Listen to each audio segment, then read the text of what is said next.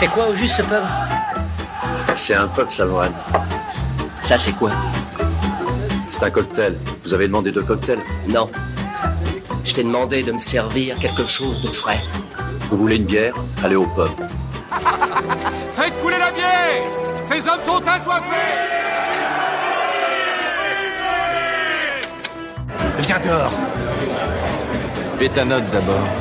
Je paierai plus tard. T'en seras plus capable. Ouais, je suis mort de rire, mais je vais te défoncer la gueule. Tu veux que je le fasse ici ou dehors?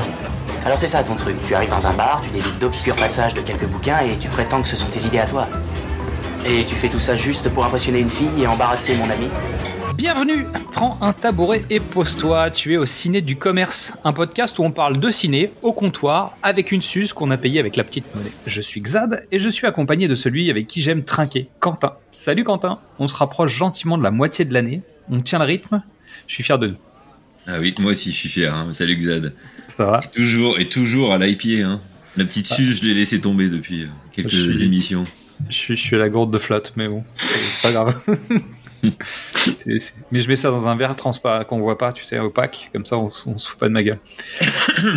bon, est-ce que tu peux nous rappeler le principe de l'émission? C'est simple, un dossier ciné-télé. En l'occurrence, moi aussi, ce sera ciné et un peu de télé. Et un peu de littérature pour changer. C'est vrai, un peu. Et des actualités autour du 7 art. De quoi sont pour lécher les bobines, n'est-ce pas? C'est ça. Mais ce soir, on va trinquer aux possibilités. Voilà. Et si? Voilà. Et si tu soir- buvais pas de l'eau ce soir? Et si ce soir? Bon, qu'est-ce qu'on boit ce soir? En fait, c'est. Et si euh, ce soir, il s'était passé si, si j'avais bu un verre, si j'avais pris une IPA plutôt qu'une bouteille d'eau, euh, bah, ce soir, on va parler d'Uchronie. Bon, alors, toi, je, je sais que t'es. bah, je vois que t'as le regard dans le vide. Euh, toi qui es Je avec nous.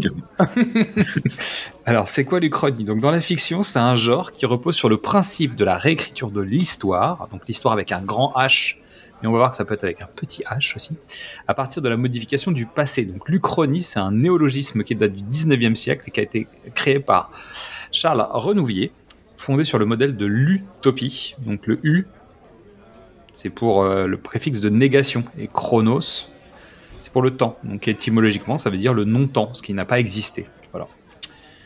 Ok Euh, Pour moi, c'est ok.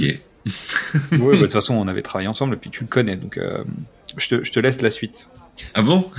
Bah oui. Oui, oui, mais effectivement, moi je connais. Perso, c'est un de mes genres de SF. Parce que oui, c'est apparenté de la SF. Ça peut être, peut virer aussi dans le fantastique ou dans le politique, etc. Mais ça va surtout dans le SF, ce genre de choses. C'est un des genres qui est un des plus difficiles à adapter. Je sais pas si tu es d'accord avec ça. Le c'est compliqué parce en qu'en fait, euh, alors déjà un, c'est délicat parce qu'en fait, euh, ça nécessite quand même une réflexion qui, en général, est assez large. Ce qui veut dire que quand tu veux juste faire un truc un peu couillon, bon bah la SF basique, c'est quand même plus facile à adapter. C'est-à-dire que tu prends un concept que l'Uchronie, en général, ça va avec un, il y a un contexte, un univers, un, tu vois, il y a un lore qui est beaucoup plus large, je trouve. Je pense que c'est peut-être ça la différence. Bah, c'est surtout qu'il faut pouvoir capter et euh, réussir à garder une audience euh, qui comprenne et qui a envie d'aller voir le film.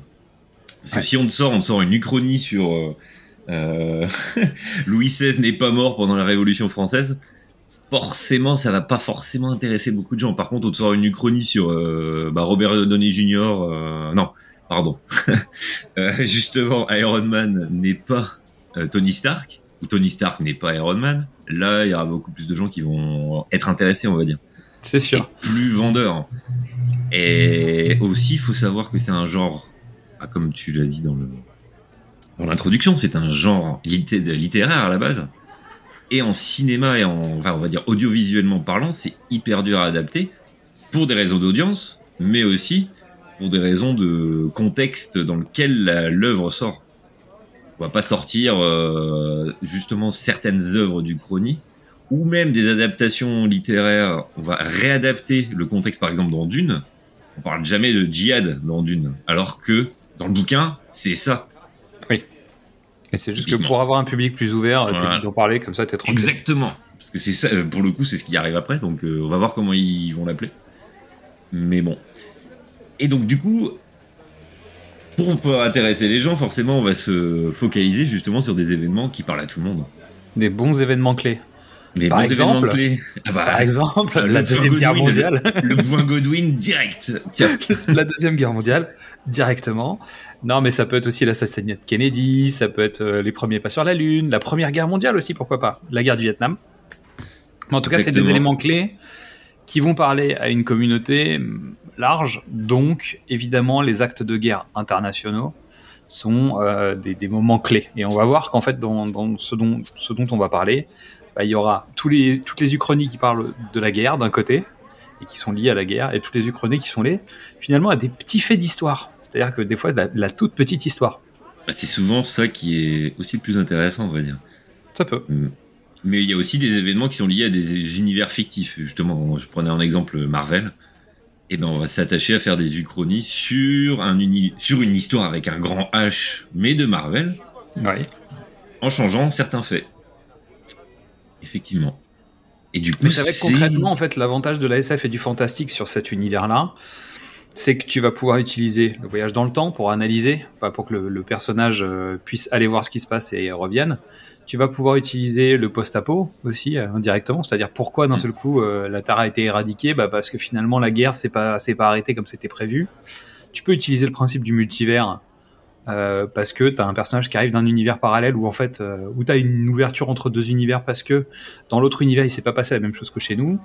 Euh, et puis tu as d'autres d'autres styles du type le steampunk euh, ou le dieselpunk parce que finalement en fait l'invention qu'on aurait dû faire n'a pas eu lieu et résultat bah, en fait tu restes dans un univers où la vapeur euh, a tout son impact Mm. et dans l'autre bah, en fait le nucléaire n'a jamais existé finalement tu restes au diesel et donc tu es dans le dieselpunk euh, Jules Verne et, et compagnie. Et l'avantage, c'est que euh, c'est c'est toi qui travaillais sur le sujet du point de vue, en fait, de dire que euh, souvent les Ukrainies, elles peuvent être racontées de deux façons différentes. Soit tu as un personnage qui se retrouve embarqué dans une Uchronie alors qu'il vient du même univers que toi, entre guillemets. Donc il a les mêmes codes que toi et il découvre ce nouvel univers. Ce qui est un classique du cinéma, hein, quand même, et de la narration. C'est-à-dire, tu prends un personnage naïf et hop, il t'emmène avec lui dans Oh, c'est découverte, oh, bah oui, c'est vrai, il y a un drapeau, mais c'est pas le nôtre soit t'arrives toi spectateur en plein milieu d'une uchronie, il se passe quelque chose qui a rien à voir avec l'uchronie en général, mais juste débrouille-toi avec ça et rentre dans cet univers et comprends. Et c'est là où en plus la difficulté de jouer avec ça est encore plus difficile puisque euh, il faut que tu arrives à te dire Ok, je comprends, je vois d'où on part, je vois pourquoi on en est là, donc c'est- plus exigeant ce genre de, de traitement. Ça dépend aussi comment c'est amené scénaristiquement, mais. euh, C'est sûr. Mais oui, c'est un ce, ce, deux- cette deuxième, ce deuxième mode de narration est vachement plus euh, demandeur, on va dire, du côté de- du spectateur. Alors, déjà les- qu'il ait envie de le regarder. Tu m'étonnes.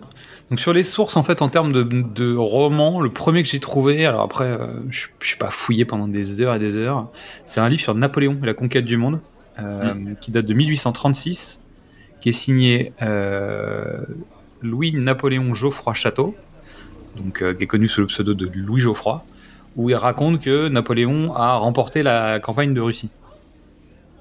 Et qu'ensuite il a, il a fait tomber l'Angleterre et qu'il a, il a- il obtenu le monde. Hmm. Comme quoi, on part toujours d'un événement de guerre. Ah bah c'est sûr. Mm. Mais ça parle au plus grand nombre, à nouveau. Exactement. Moi, il y a d'autres bouquins, euh, pour le coup, que j'ai lus. Ouais. Euh, c'est le cycle de la patrouille du temps de Poul Anderson. C'est le premier, je crois, que j'ai lu en dehors du maître du haut château de Cadic, qui m'a fait découvrir le genre. On en Et en gros, le patrouille, la patrouille du temps, c'est un peu comme euh, Time Cop. En gros. En gros. C'est à peu près comme Cop, sauf que c'est écrit par des, des historiens, et donc c'est un peu, on va dire, de la branlette intellectuelle d'historiens, parce qu'il te sort un changement du monde sur un changement, mais précis, qui se passe au 8e siècle. C'est c'est pas mal, c'est c'est des réflexions historiques, et c'est justement aussi quelque chose qu'on n'a pas mentionné plus tôt, mais c'est que le genre uchronique, c'est quelque chose qui intéresse beaucoup les historiens et qui c'est leur dada en fait. Parce que tu réinventes pas à partir de tous les faits que tu as, que tu connais, tu sais comment ça aurait pu se passer autrement et tu sais, tu peux imaginer de façon vraisemblable comment les événements se seraient passés si quelque chose s'était pas passé de Hmm. la façon dont, c'est, dont ça s'est réellement passé. Ah, C'est une étude, c'est une étude assez forte en tout cas de, Mm. de ce qui est possible de faire. ouais. Et apparemment, il y a pas mal de chaînes YouTube là-dessus. Ça, je vais regarder après parce que ben, quand on a prévu le sujet la dernière fois, Le lendemain, il y avait un épisode du joueur de grenier sur les uchronies dans les jeux vidéo, donc c'était avec Command Conquer, Ouais. et il parlait des chaînes YouTube. J'avais jamais eu la curiosité d'aller voir, et j'ai pas eu le temps. Et je vais m'en occuper dès, dès, dès après. Euh, après, t'as Voyage 1 et 2. Euh, j'ai pas noté l'auteur euh, parce que je suis feignant. Euh, c'est une histoire alternative de la NASA. Ouais. C'est pas mal. C'est en fait le- la course à l'espace n'a jamais, Même- euh, même- jamais arrêté. D'accord, ok. Et en fait, c'est le point de vue d'une astronaute, la première astronaute, dans les années 80 en fait, ça se passe. Donc c'est super intéressant. C'est pas de la SF, c'est de la, c'est de la hard SF en fait. Hmm. C'est vraiment réaliste, euh, tout ça. Euh, dans une moindre mesure, t'as Dan Simmons avec l'échiquier du mal.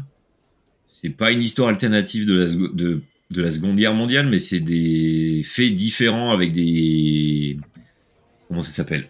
Des vampires zombies, euh, genre de choses. Euh, euh, c'est hyper réaliste, mais c'est ancré, sra- ça se rapproche de Del Toro euh, avec la série euh, The Strain. Jute. Voilà, The Strain. Ça se rapproche de ça.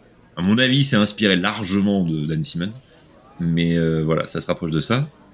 Et euh, Ouais, puis moi j'avais noté que Wells, Barjavel. Jules Verne, Barjavel, bon tu vois, Mm. on, a, on a des trucs qui sont jamais bien loin. C'est-à-dire que quand tu prends 20 milieux sous les mers par exemple, Mm. bah, le fait d'avoir un Nautilus, bah, c'est un changement de ce que le monde peut te permettre. Alors après, Mm. c'est de la, c'est du fantastique ou de la SF, un peu comme tu veux.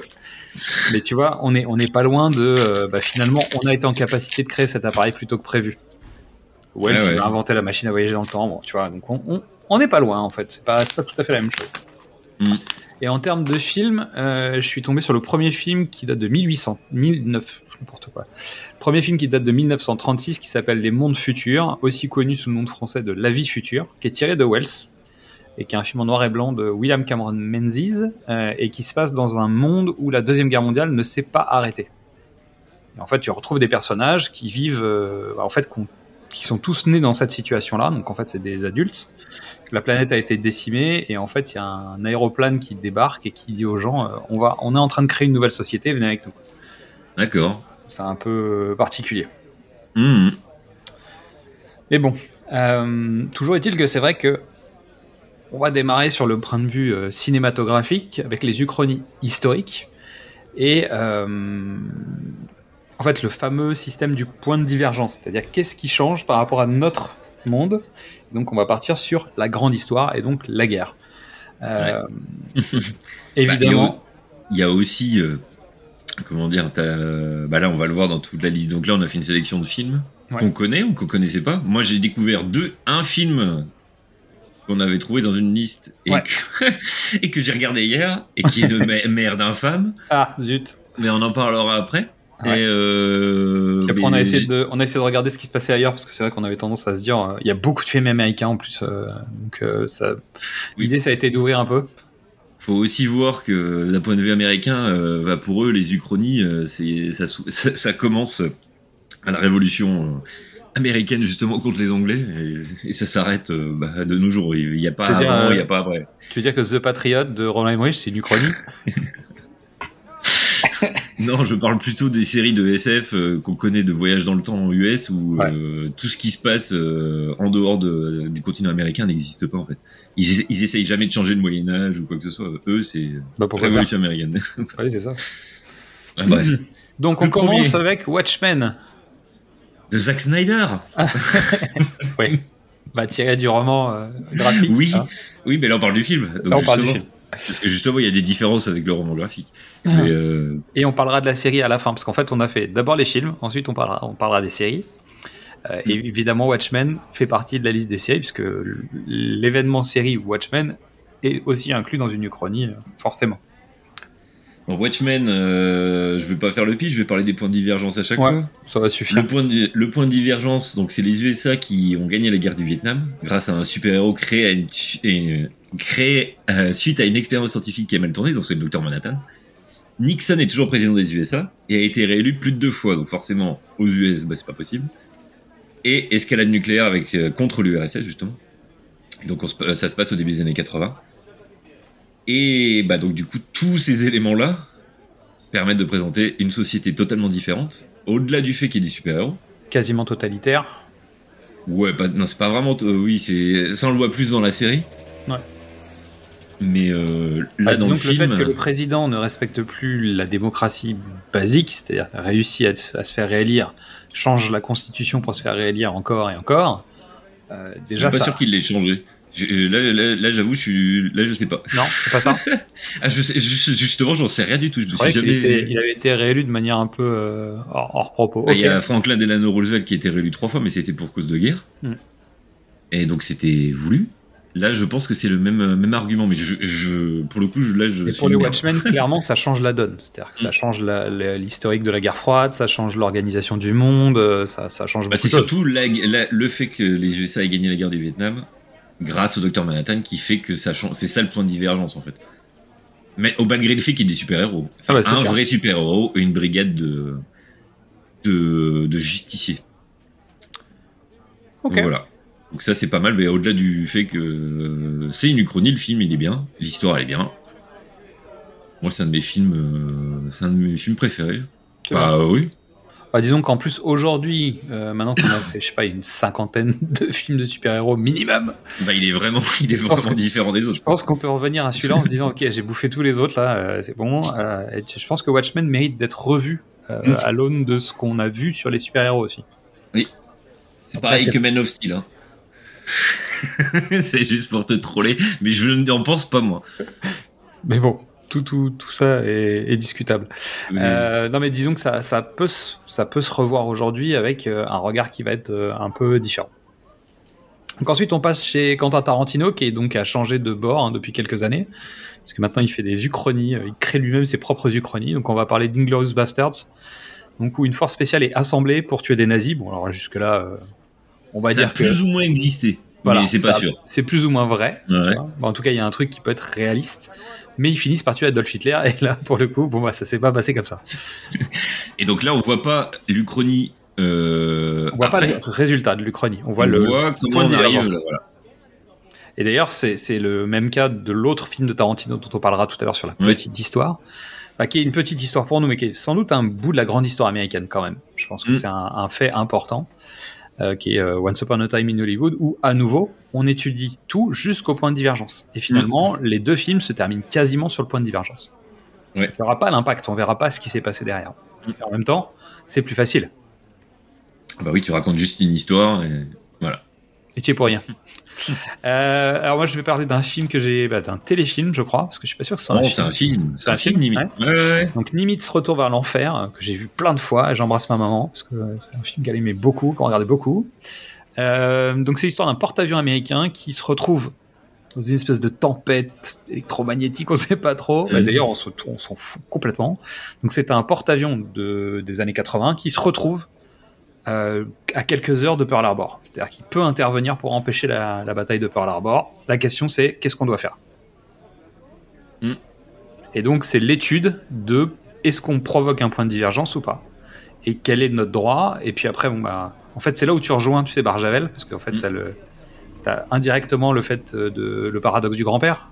Ouais, mais dans le voyageur imprudent, c'est plus euh, le. Oui, c'est plus. Il n'y a pas d'Uchronie, mais c'est vraiment euh, les- la responsabilité. Mais là, pour le coup, en fait, le paradoxe du grand-père, donc je, je l'ai pas préparé, donc je vais pas rentrer trop dans le détail. Le Ah bah, si tu veux, moi je le connais par cœur. Ah bah, vas-y, go. mais je pense que c'est important sur un Nimitz Retour vers l'enfer, parce que c'est pour a- ça que je voulais pas le mettre dans de- la liste, celui-là. Il y a une histoire de voyage dans le temps indirectement, mais Voilà. qui arrive à un endroit où il pourrait créer un point de divergence vers une uchronie. Or, Il ne le fait pas. Il le fait pas. Alors, il toute proportion gardée. Euh, mais il pourrait y avoir donc le fameux paradoxe du grand-père, puisque euh, Le paradoxe du grand-père, c'est Barja... marrant comme euh, dans la littérature, c'est pas mal de Français qui ont instauré pas mal de principes de SF. tu m'étonnes. Et, euh, mm. et donc du coup, le, dans Barjavel, enfin Barjavel, dans le voyageur imprudent, c'est un mec qui voyage dans le temps et qui voit le passé, le présent, euh, le futur euh, et tout ça. Et il décide de remonter dans le temps pour tuer Napoléon. Et pas de bol, il se manque et il tue son grand-père. Et du coup, ça introduit la notion de s'il tue son grand-père, alors lui n'existe plus, donc tout ce qu'il a fait jusqu'ici n'existe pas.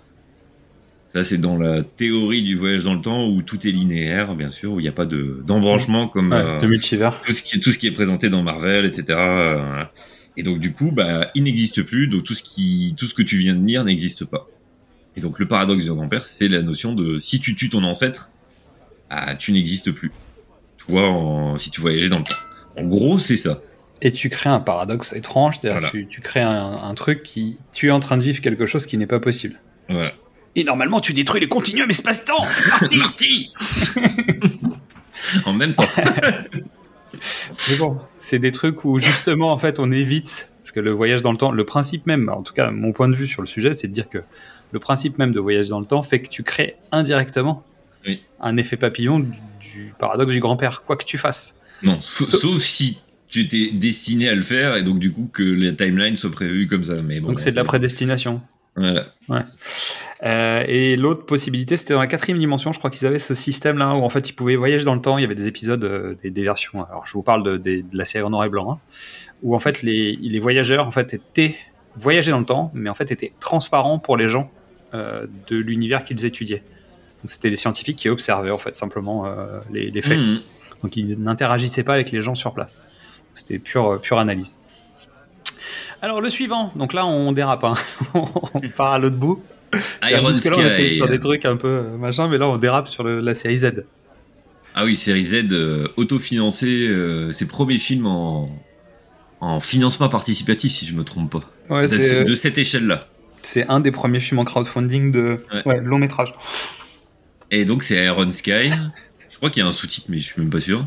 Euh, c'est en gros le, le point de divergence, c'est les nazis qui sont échappés sur la Lune après la Seconde Guerre mondiale. Et ils ont créé une base sur la face cachée de la Lune. Et ils décident d'envahir, euh, de venir euh, sur la Terre pour restaurer l'ordre nazi.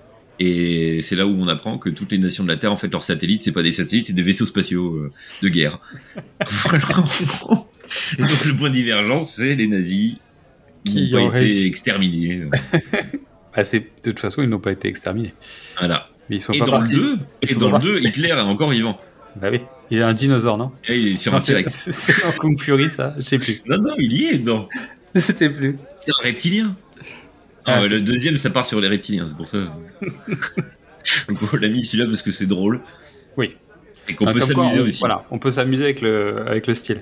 Euh, tu nous parles de Philadelphia Experiment Oui, voilà, c'est donc c'est euh, le 1 et le 2 parce que euh, j'ai vu la liste, j'ai fait le 2, et j'ai vu le 2, j'ai fait bah il faut regarder le 1. Ouais. Donc j'ai regardé le 1 et le 2. Donc le euh, c'est un film de 84 donc il a mon âge. et le 2 c'est 93. Euh, l'histoire c'est euh, le 1 et le 2 c'est pas du tout la même histoire pour le coup. hein. La première euh, enfin le premier Philadelphia Experiment c'est des scientifiques euh, pendant la Seconde Guerre mondiale qui étudient la possibilité de cacher les navires euh, sous le radar, enfin du, Ouais. du ra- des radars ennemis. Les rendre transparents, bah, invisibles. Et donc du coup, euh, donc c'est les premières techniques de camouflage et en gros, euh, ils envoient euh, le porte-avions dans l'hyperespace, comme ils appellent, hein, c'est les années 80.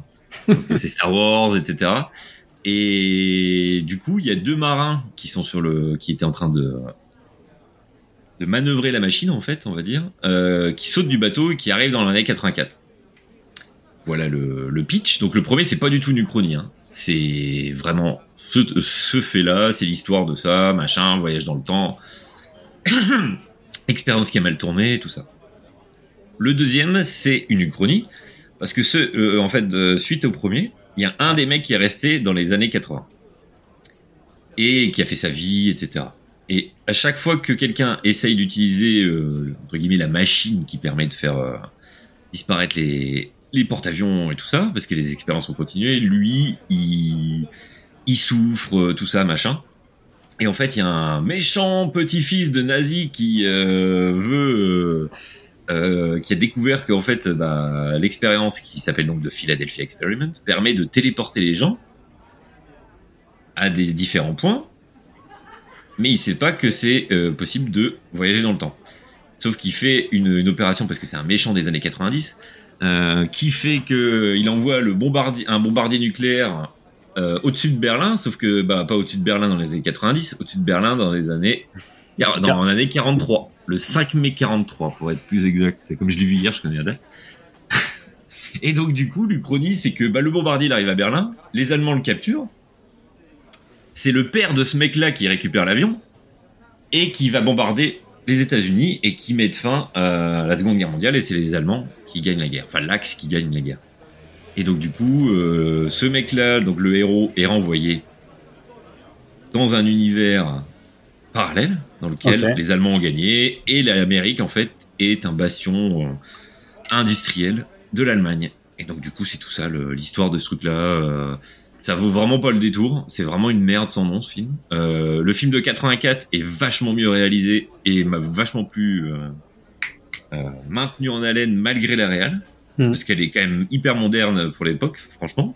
L'autre, c'est un vieux téléfilm des années 90. On aurait dit un épisode de Stargate SG-1. quoi. C'est c'est impressionnant comme c'est pourri. Et, et Dieu sait qu'il aime bien quand même euh, The Ah oui, oui, oui. Mais là, un film de 93, euh, de 93 ou 95, parce que à chaque fois, il diverge, les, les, les- les dates divergent quand je regarde. Mais, euh, mais voilà, c'est pas. euh, là, c'est encore une fois un truc sur la guerre. et là, c'est un navet. Donc, on peut faire un navet sur ce sujet-là, alors que ça part d'un bon. Bah, D'une bonne idée au départ. Bon, en tout cas, il ouais, y, a- moyen de faire un truc intéressant. Voilà. Euh, ensuite, on va parler de d'Asie plutôt, même si moi j'ai pas vu les films, mais je crois que toi non Ah, plus. non, je ne les ai pas vus. Donc on va parler de Jinro, la brigade des loups, donc qui se passe dans un Tokyo dans les années 50. Euh, en fait, c'est pas le sujet du film, mais en gros, ce qu'on comprend plus ou moins, c'est que les nazis auraient remporté la deuxième guerre mondiale et qu'ils ont occupé le Japon. Euh, ensuite, on parle de Lost Memories, qui est un film coréen en 2009. Donc c'est un acte qui a eu lieu en 1909 qui a changé l'histoire. Donc la Corée euh, est restée japonaise, les Japonais se sont alliés aux États-Unis, Berlin a été atomisé en 45, donc euh, tu vois, Ouais. c'est le, le contexte a complètement changé autour du truc. Et pour terminer, La Tour au-delà des nuages, donc qui est un film japonais. euh, en fait, il y a eu une division de l'archipel en 45, donc l'île d'Hokkaido a été occupée par l'Union, le reste par les États-Unis. Donc il y a- voilà, il y a une tour qui a été construite euh, dans les années 70 et euh, en gros, t'observes, euh, bah, je sais pas, la construction d'une tour qui démarre. euh, Moi, je me les suis notés, je je vais me les mater parce que là, j'ai pas eu le temps. Mais euh, Donc ça, c'était pour un, un petit peu ouvrir le sujet. Euh, et ensuite, on va parler de deux autres films qui sont des films de SF. Euh, donc le premier, c'est Starship Troopers. Mm. Pourquoi? Parce qu'en fait, Paul Verhoeven a déclaré plus tard que dans son lore et dans son univers, Starship Troopers, en fait, bah, l'Axe a gagné euh, la Seconde Guerre mondiale et a créé une, soli- a créé une société totalitaire et militarisée. Ce qui, explique, ce qui explique beaucoup de choses dans le film. c'est ce qui explique de Buenos Aires et tout ça. C'est ça. Ce qui est quand même. euh, on n'a pas vu OSS, mais. Non, mais disons que ça, ça explique un certain nombre de choses à l'intérieur de Starship Troopers. Et le dernier film, c'est Sky Captain and the World of Tomorrow, euh, qui est pareil du série B, Z. Bah, je sais pas. je me souviens, je l'ai vu en 2005, je crois, ou 2004, 2005. Mais euh, ouais, c'est la Seconde Guerre mondiale qui n'a pas eu lieu. Voilà, tout Mais j'avais pas envie de le revoir. Parce que je ne sais plus pourquoi. Je sais juste que c'est une uchronie, euh, c'est un peu du steampunk, hein, de toute façon. euh, Oui, Il y a le un truc, c'est côté. euh, vraiment sur les avions, euh, etc. Mais euh, c'est avec Jude Law et euh, comment elle s'appelle la Angelina Jolie. Virginie, voilà. Mm. Mais voilà. Un style graphique particulier quand même. Oui, mais c'est la branlette des années de, début des années 2000 euh, sur les différents styles graphiques dans les films. Avec Sin City et tout ça, de... c'est pas, c'est pas condescendant. C'est vraiment, Non, mais ils, ils ont essayé plein de trucs, comme il y a une nouvelle technique, de nouvelles Ah, technologies. J'avais acheté le film doux. en support alors que je l'avais pas vu parce que je trouvais que graphiquement il y avait des trucs qui avaient l'air intéressants. Donc j'ai regardé. Mm. Et c'était avant, euh, c'était avant Sucker Punch. Regarde. Allez, on passe à la- au point de divergence sur la petite histoire. Et là, on va parler potentiellement de certains films français, parce qu'il y en a dans la liste. Ah oui. Et il y en a au moins un dans la liste. Euh, mais d'abord, on va commencer par Qui veut la peau de Roger Rabbit de Robert Zemeckis? Oui, parce que c'est pas qui voulait le mettre dedans, parce que pour moi c'est une uchronie ce truc-là. T'as raison. En fait, l'Uchronie euh, dans le sens où les Toons existent dans, le monde le des humains. Voilà. Voilà. Tout simplement. On peut juste le traiter comme ça. Après, euh, je Ah pense oui, que la définition peux- d'Uchronie, on se discute, mais euh, ça, ça marche. Bah, c'est un point de divergence de- historique en fait. C'est Oui. du fantastique. euh, ce que Exactement. tu veux. Mais les toons existent et donc du coup ils Et font ça, partie de génère, et ça génère un conflit, et ça génère Voilà. une histoire qui est différente de ce qu'une histoire normale aurait eu lieu s'il n'y avait pas les Toons. En fait, Voilà. sans ça, euh, Roger Rabbit n'existe pas, en fait. Donc, euh, bah, tu vois, le, le film en Mm. lui-même n'a pas le même sens. Et maintenant, Et- Cocorico Attends, et à contrario, il y a l'autre film où il mêle, les- mêle, mêle les toons et les humains. Est-ce Ouais. que tu vois lequel c'est? C'est pas un film avec Brad Pitt Si. C'est ça, mais je me souviens plus du nom. Moi non plus, je me souviens plus du nom. Je sais que c'est un jeu vidéo. cool pourri. World. Voilà, Cool World. Et à contrario, ce film-là, c'est aussi une uchronie, mais c'est de la merde. Donc voilà. C'est Est-ce qu'on va considérer. Mary Poppins comme une uchronie ou pas finalement Oh oui, tous les ou films des Disney. qui, euh, ou juste des gens qui prennent de la drogue. On pourrait imaginer que tous les films Disney, c'est des uchronies. Si les animaux parlent, euh, voilà. Bah, Mais- Ça marche sur euh, euh, l'apprenti sorcière dont on a fait un épisode, euh, puisque en fait c'est une sorcière qui essaye d'empêcher le débarquement allemand en Angleterre grâce à des à des à des pouvoirs magiques et notamment elle visite un monde où il y a des, des personnages de dessins animés euh, qui existent donc euh, indirectement ça pourrait être considéré comme une uchronie. Allez Cocorico, on parle de Jean-Philippe. Si et si et si Johnny Hallyday n'avait pas existé et si euh, et si le chanteur Johnny Hallyday n'avait jamais existé et que finalement Jean-Philippe Smet était resté anonyme. Eh oui. C'est- l'étude du film Jean-Philippe qui était un chouette film. Moi j'avais trouvé ça cool. Bah moi aussi, je l'ai vu l'année dernière, je voulais pas regarder, je me suis fait tous les films de Johnny Hallyday.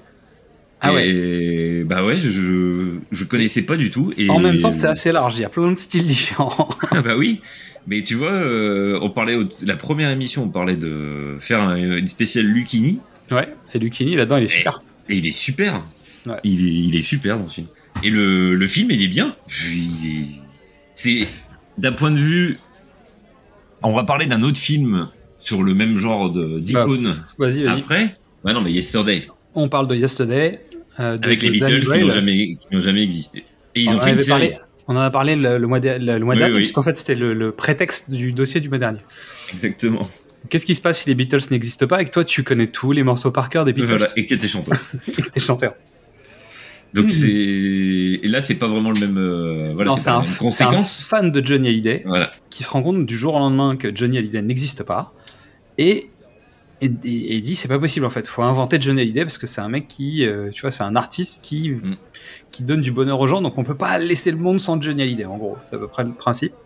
Euh, et et il y avait un je pensais à un autre truc mais c'est un film avec euh, Benoît Poulvord où en fait tu sais il va dans un monde parallèle avec il va dans un monde où en fait primaire et quand il est pas dans ce monde d'à côté en fait le monde continue à évoluer sans lui je sais pas si tu vois ce que c'est mais Non. Bon ok faudra que je retrouve ce titre ça n'a rien à voir c'est pas une uchronie c'est un film pas de avec SF. Vanessa Paradis Euh, je crois pas. Je, je regarderai en fait, plutôt que continuer à dire des bêtises. Donc on en a parlé tout à l'heure, Once Upon a Time in Hollywood, où en fait euh, la famille Manson ne tuera pas Sharon Tate, parce qu'en fait c'est finalement le point de divergence sur lequel le, le film se termine. C'est qu'en fait euh, bah, les personnages euh, fictifs dont, que tu as suivi les aventures pendant tout le film bah, vont défoncer la famille Manson, en gros, Voilà. dans un bain de sang, et vont sauver La seule, Sharon la, seule, la seule scène intéressante du film. Non, je peux, pas te laisser dire ça, même si Ah bah si, alors là. Tous les gens qui écoutent les épisodes savent que je me suis ennuyé, hein, mais il y a quand même des scènes qui sont assez cool dedans quand même. Ouais mais bon. Mais bon, je, je comprends, je comprends. Ah c'est la seule fois de ma vie où j'étais déçu en sortant d'un Tarantino quand même. Ah, bah, c'est là où nous on a des points de divergence, tu vois, finalement ça va. Ouais. Euh, on va parler de La vie est belle de Frank Capra, dont, dont on a déjà fait un épisode. Donc ça se passe en, à Noël 1945. George Bailey est au fond du gouffre et il va pour se suicider. Et Clarence Hotbody, un ange, arrive et en fait montre aux spectateurs différentes scènes clés de la vie de George, où il a fait des choses pour les autres. Et en fait, tu vas découvrir, euh, il va faire découvrir à George Bailey le monde s'il n'avait jamais existé. Donc, t'es entre Scrooge, plus ou moins, A Christmas Carol, où tu vas regarder les, les différents moments de ta vie pour voir euh, ce qui se passe euh, si t'es là, si t'es pas là. Et euh, qu'est-ce qui se serait passé pour euh, l'environnement de George s'il n'avait pas existé? C'est un petit point. Très quatrième dimension. Ouais. Mais bon, c'est un film culte, c'est hyper important. On en a parlé dans les Gremlins, on en a parlé plein de fois. Donc, voyez ce film si vous avez l'occasion. Je sais qu'il est en noir et blanc, mais voyez ce film, c'est un bijou. C'est un peu, un peu glauque au début. Après, t'es content, mais euh, c'est un chouette film. Allez, je te laisse le prochain. Ah, donc le prochain, l'effet papillon. Je passe les, les suites. Ah oui, non, non, on parle que du premier. Oui, que le premier, donc euh, point de, di- enfin, là vraiment pour les points de divergence, en fait, on suit euh, la vie de Ashton Kutcher, qui euh, a la possibilité en fait de revivre des moments clés de son existence. Euh, donc vous voyagez dans le temps. Enfin, on sait pas si c'est voyager dans le temps ou voilà. On sait pas trop. On sait Mais pas. Mais à chaque fois, il truc peut. qui, est, qui est en rapport avec euh, La vie est belle, justement. J'avais indiqué que c'était lié parce qu'en fait, il regardait des points clés de son histoire et de sa, de sa vie, en fait. Et donc lui, il peut justement, il peut trouver tous ces points de divergence et changer comment il s'est comporté, ce qui s'est passé, pour changer son futur. Et bah, in fine, en fait, il veut changer euh, sa vie au début pour améliorer sa propre vie, mais bien sûr, au fur et à mesure, il va découvrir que bah, il faut plus qu'il soit là ou plus qu'il soit là comme ça, suivant la fin qu'on a vue. pour que tout son entourage vive une vie normale, Heureuse, euh, joyeuse, agréable, etc. C'est-à-dire que Donc lui, qui voulait améliorer sa vie, finalement, c'est peut-être le fait de pas être dans la vie des Voilà, autres qui va améliorer la leur. Soit c'est la, le- la, la version du film euh, qui a envie de te tirer une balle, soit c'est une version du film, on va dire, optimiste. Celle qu'ils ont sortie au ciné, forcément. C'est la version Que la version, la version coupée, euh, la version, Ça fait mal, hein. elle est, elle est violentissime. Mais bon, pourquoi pas.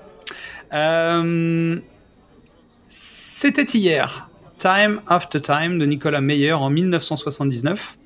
Donc en fait, c'est, on est à Londres en 1893 et H.G. Wells, qui est joué par Malcolm McDowell, achève sa machine à voyager dans le temps, mais un certain Jack l'Éventreur, qui est joué par David Warner, lui vole sa machine afin d'échapper à la police. Et donc il se réfugie à San Francisco en 1979 où il continue ses méfaits. Et donc euh, il va falloir le rattraper. Mm. Hyper bien, Ouais, j'ai jamais vu. Un j'ai chouette film. regardé. que je conseille. Un chouette film. Bah, comme tu dis, hein, c'est Time Cop. Exactement. C'est mon deuxième point, euh, Jean-Claude Van Damme. Où il y a moins de, de grand écart, mais comme dans le film dont tu parlais tout à l'heure, hein, je pense qu'il n'y avait pas trop de grand écart non plus. Si c'est des historiens qui, qui travaillent sur le livre, euh, je pense qu'il y a moins de, de, de tatane. Ouais. Euh, on a mis de côté des uchroniques et- qui sont liées à la vie d'un personnage soit fictif, soit un monde totalement fictif. Donc on va commencer par le voyage d'Arlo. Le voyage d'Arlo, c'est un film de Disney où en fait la météorite qui a normalement causé l'extinction des dinosaures a frôlé la Terre et est passée à côté. Un peu comme dans Super Mario, le, le film de 93. Oh, c'est bon, ouais, ça y est. Et en fait, les dinosaures ont continué à exister, à se développer, etc. Le seul truc qui est un peu étrange, c'est qu'il y a des humains aussi. Ouais. Alors, tu te dis, bon, peut-être que les deux auraient pas pu coexister, mais bon, c'est c'est le concept de l'histoire. Euh, ensuite, il y a Star Trek, mais la nouvelle saga de J.J. Abrams, parce que finalement, en fait, J.J. il s'en sort comment? Bah, il a pas repris les films, il a pas fait une continuité, il a fait une branche où d'un coup, sur une mission, il se passe un truc différent, et donc tu es dans un monde parallèle de la saga d'origine, en tout cas, de la continuité originale. Ce qui est intéressant, sachant Mm. qu'au au scénario, on retrouve euh, Damon Lindelof, qu'on va retrouver sur Watchmen, la série télé. Mm. Donc le mec, tu sais, a dit, Hum, moi j'aime bien ces ambiances-là, je trouve ça cool. Et j'ai terminé avec euh, Mr. Nobody, donc un cas un peu particulier parce qu'en fait, euh, Nemo Nobody, donc Nemo, euh, est le dernier homme mortel sur la Terre. Et en fait, il va essayer de reconstituer l'histoire de sa vie, donc il va raconter les trucs. Sauf que c'est une narration non linéaire et surtout, tu vois les différentes possibilités de la vie de Nemo. C'est-à-dire qu'à un moment, en fait, il y a eu un point de divergence dans son histoire qui était soit je vais avec mon père, soit je vais avec ma mère quand ils Mhm. divorcent. Et en fait, tu vas voir ce qui se passe dans les deux plans. Et c'est Ah ouais. euh, assez particulier. Bah, c'est un peu. euh, parce que je retrouvais pas le titre du film, et là je viens de le retrouver euh, miraculeusement. C'est avec Gwyneth, euh, pile ou face. Ah pile oui. et face, pile et face. En français, je sais plus, je sais pas le titre en anglais pour le coup, pour le coup. Mais c'est un peu euh, comme ça en fait. C'est que tu vois, euh, elle loupe son train, le pi- le pitch, voilà, elle loupe son train ou son métro ou elle a son métro. Et ces deux embranchements changent sa vie et même s'ils se rejoignent à plusieurs, à plusieurs moments. Et tu vois tout en, en dual cam, je crois, il me semble. Carrément. D'accord, ok. Parce que je pensais à un film français aussi où je crois qu'il y a l'histoire de je vais avoir un enfant, je vais pas avoir d'enfant, ou j'ai un job, j'ai pas le job, je sais plus, un truc dans le genre. C'est Euh, bref ça. Mais tu vois, c'est assez classique ce genre de. de- Mm. Qu'est-ce qui se serait passé Et en fait, tu vois les deux situations. Mm. Et ensuite, dans l'utilisation du flux spatio-temporel avec la possibilité de changer les choses, euh, dans, en vrac, on a mis euh, Peggy Sue s'est mariée, qui est un, bon, un classique, hein. Euh, Christmas Carol, dont on a déjà parlé, Benjamin Button, à sa manière. Le Retour au futur 2, parce que clairement, en fait, au moment où Marty part avec l'almanach Mm. du futur, repart dans le passé, perd l'almanach. Alors, euh, je sais que c'est discuté, je sais que c'est- ça marche pas et machin, mais bon, peu importe. En tout cas, il crée un embranchement où en fait, euh, Biff euh, est devenu millionnaire euh, grâce à l'almanach, donc euh, ça change le monde. Il y a le Hot Tub Time Machine aussi, parce qu'on Juste la fin. juste la fin. C'était juste pour le lol que je sur- ah juste pour le troll. Terminator 2, Terminator 3 ont des, ont des concepts un peu comme ça. Et Bis, donc un film avec Dubosc et Cadmerade, où en fait ils se retrouvent au lycée. Donc bah, c'est deux adultes, surtout qui jouent, des, ils jouent eux-mêmes. Physiquement, ils sont Ouais, devenus ouais. des, des ados. Donc ça c'est cringe. Aujourd'hui, ce serait pas super. Euh, ce qui permet de terminer sur les films. Évidemment, il y en a d'autres. Mais voilà un peu un petit tour d'horizon. euh, Les de- classiques de films de l'Uchronie, en tout cas, ils sont dans la liste là. ouais, je pense qu'on a les plus, les plus importants. Genre dur, euh, genre pur et dur. Alors, au niveau des séries, on va commencer par The Man in the High Castle, dont tu as parlé Ouais, tout à l'heure. Ouais, c'est l'Axe qui a remporté la Seconde Guerre mondiale. Donc c'est adapté de Kadik. Il n'a pas eu le temps de finir ce, ce livre, il est mort avant. Donc du coup, euh, la série à partir de la saison 2, moi j'ai arrêté à partir de la saison 2, Hmm. euh, a pris des libertés euh, sur euh, le truc, mais l'esprit était super bien repris. C'est pour ça que la série elle est vraiment bien, mais moi j'ai pas réussi à... C'était produit par Ridley Scott, de mémoire. T'es sûr? Ouais, c'était produit par Ridley Scott, il me semble. Ouais. Et c'était bien joué. Ah oui, oui. L'univers est rendu de manière assez efficace. Sauf que finalement, il n'y a, Amazon. hein. y a pas que ça, en fait, dans, l'histoire. C'est-à-dire que l'Axe a gagné la guerre. Donc, en fait, les États-Unis sont, séparés en deux parties. Il y a une partie qui appartient à l'Allemagne, une partie qui est gérée par le Japon. Ouais. Mais il se passe quelque chose. Il y, a, il y a des trucs un peu étranges qui montrent que finalement, la guerre n'aurait peut-être pas été gagnée par l'Axe.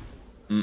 En tout cas, il y a des preuves matérielles qui Ouais, sont étranges. Donc finalement, peut-être que- ouais. que c'est pas juste euh, un monde où, mais peut-être c'est deux mondes qui sont l'un à côté de l'autre. Bah, tu vois, il y a plein de possibilités, on sait pas où ça va. Donc, euh, Mm. t'as des t'as des pistes déjà dans la première saison, et puis après ça ça ça s'agrandit dans la Ouais, saison mais 2. de toute façon, c'est ça qu'il y, a déjà- qu'il y a aussi dans le bouquin, parce qu'il a écrit un chapitre de, du, deuxi- enfin, du deuxième tome, Mhm. et c'est ce qui est présenté dans la série. Donc euh, ils ont été hyper euh, respectueux de ça, parce que de toute façon c'était bien écrit, donc euh, je vois pas pourquoi. Ensuite, on a déjà parlé For All Mankind. Oh tout, oui. tout le monde en parle, donc bon bah je vais pas. Je te je te laisse. L'URSS, bah non, l'URSS a marché sur la Lune avant les USA, donc la course à l'espace ne s'arrête pas. Et l'URSS n'est toujours pas détruite dans les années 90. Donc là, on arrive à la, la troisième saison, c'est terminé, on va partir sur la quatrième, sachant que bah, c'est course à la Lune, course à l'espace, course sur Mars. Sachant que Et ça s'arrête plus tard que notre époque, c'est-à-dire que jusqu'à maintenant non, on est non, encore non, dans les. Non, c'est pas censé finir en non. 2060 ou en 2080. Non, là on est en années 90. D'accord. En gros, comme, comme nous on a vécu Pathfinder, euh, celui qui était avant Pathfinder, le petit robot qu'ils ont balancé sur Mars dans les années 90 avec Clinton. Mhm. Euh, je me souviens même plus du nom, zut. Euh, bref, eh ben, eux, ils envoyaient déjà des, ils envoyaient la première expédition humaine sur Mars. Donc c'est un décalage de quasiment, euh, si tu prends le, la correspondance, ça fait 50 ans de différence, quoi. En gros, euh, voilà. important. voilà. Donc je sais pas où ils veulent aller. Mais apparemment c'est la dernière, hein, la prochaine. Donc Ouais. euh, on va voir. Donc ensuite la série Watchmen, donc qui est tirée de l'univers euh, du film, mais qui décale complètement ces événements, qui observe une histoire qui est un peu différente, donc qui est, euh, qui est une série Bah, c'est la suite. C'est la Oui. suite? Mais disons que c'est plus lié aux grands événements. C'est-à-dire c'est des événements qui sont qui ont l'air plus petits en tout cas au démarrage, qui a un point d'observation un peu différent. Vraiment, je recommande. Très chouette. Mm. Donc la suivante, moi je la connais pas. Ouais, je vais en parler parce que on va voir s'il y en a une qui nous écoute. 11 12 63. C'est Donc, c'est la- 11-12 ou 11-22 Enfin, pardon, 11-22, c'est moi. Bah voilà, tu vois, déjà, je me fais engueuler. Le 11-22-63, donc c'est l'adaptation du roman de Stephen King. Ouais. Euh, le pitch, en gros, c'est une porte mène dans les années, une porte dans un diner aux US euh, mène vers les années 60. Et le protagonisme, que- pro- protagoniste qu'on suit, euh, essaye d'empêcher l'assassinat de JFK. Ah, En gros, tu passes euh, autant de temps que tu veux de l'autre côté de la porte, tu reviens, t'as 10 secondes qui sont passées ou 5 secondes, je sais plus. Donc en fait, quelqu'un peut mener sa vie complètement dans les années 60 ah, et revenir. revenir dans son temps, mais sauf qu'il aura vieilli. Ok. Donc voilà. Il y a, il y a- pas- je crois que le, euh, un des derniers Quentin Dupieux a un peu ce concept-là. Alors c'est plus euh, le, le time travel que. Oui, c'est avec Chabat dans la maison. exactement. Et on- ouais, je voulais, celui-là, faut que je le vois. ouais, il, est, il est chelou apparemment. Oui, parce qu'en fait, il y en a un qui veut pas passer dans l'étage du dessus pour euh, vieillir plus vite ou je sais pas quoi. Il y, a- il y a une histoire de d'un couple qui fait pas le même choix Mm. par rapport à ce, ce phénomène. Et le dernier, donc. Tu l'as vu toi celle-là? Non, j'ai pas vu. Mais tu vas spoiler ou pas? Euh, bah, je vais pas spoiler. Mais est-ce que le pitch euh, est un spoil ou c'est pas un non, spoil? non, non, non, non, le, non, non, je vais pas le, je vais pas aller jusqu'au bout. D'accord. Euh, donc c'est la série Hunters sur Prime avec Al Pacino notamment. Oui. Vraiment pas mal. Euh, Il y a deux saisons. Il y, a y que deux saisons. Ça s'est terminé là euh, il y a deux trois mois. Et euh, en gros c'est euh, des chasseurs de nazis après la Seconde Guerre mondiale qui chassent des nazis. C'est un peu à la Munich. Enfin pas ce qu'on voit dans Munich, mais ce qu'on sait qu'il y avait des commandos de- israéliens qui euh, étaient mandatés pour aller buter les nazis qui s'étaient échappés. Ouais, c'est un peu le Et principe. donc ça Munich. reprend, ça reprend. Oui, mais c'est une part. Munich, c'est seulement une partie suite aux attentats des JO. Oui. Là, c'est vraiment tout le truc qui s'est passé. Et du coup, euh, bah, on suit l'histoire de ce groupe euh, de juifs qui vont euh, buter les nazis, qui, qui traquent les nazis. Pour ça, ça s'appelle Hunter. Et, euh, et donc voilà. Et donc on apprend plein de trucs euh, sur l'univers là, euh, sur les histoires pendant la Seconde Guerre mondiale. Et du coup, c'est plus ou moins une uchronie pour une des raisons que je ne peux pas citer, et même sur le fait que ça existait vraiment parce qu'ils se sont fait démonter sur une sur une histoire dans le qui présente parce qu'ils présentent ça comme vrai. En fait, Oui. c'est ça qui est un peu emmerdant. Ils le disent jamais, c'est étonnant d'ailleurs. Ils disent pas euh, c'est inspiré de faits réels ou machin. C'est que il y a une histoire avec un nazi qui a tourmenté, euh, tourmenté euh, deux trois personnages et qui traque. Et justement, euh, il raconterait que pendant la, pendant qu'ils étaient euh, dans les camps, ce nazi-là organisait des tournois d'échecs avec des juifs comme pièce de l'é- de l'échiquier. Sympa. Et ça, c'est faux. Donc, euh, ils se sont fait allumer là-dessus. Parce que jamais ils le disent et c'est vraiment présenté comme ça, c'est vrai, Ah, vraiment fait, euh, etc. Très bien. Euh, ensuite, en, entre guillemets, en, on va parler de plusieurs séries qui utilisent un certain nombre de process euh, qui, indirectement, par leur fonctionnement et leur composition même, vont forcément créer des uchronies sans forcément le vouloir ou en, en, en traiter. Donc, évidemment, je pense à Star Trek, parce que forcément, Oui, ouais, Star hein. Euh, parce que c'est une étude sociologique que ça permet de faire plein de choses et surtout de passer plein d'informations qu'on n'avait pas le droit de passer à cause du code ACE à l'époque, hein, quand même, encore, euh, en partie. Stargate SG1. Pour euh, toi et moi, on sait qu'il y a plein Voilà. d'épisodes où on, est, on arrive dans un monde qui ressemble au nôtre, mais il y a des petites différences. Donc c'est pas Ou notre qui monde. ressemble au leur. Oui, C'est ça le truc, c'est les téléfilms, notamment les téléfilms de fin, c'est que des uchronies. à chaque fois. À chaque fois. Le dernier, c'est une grosse uchronie.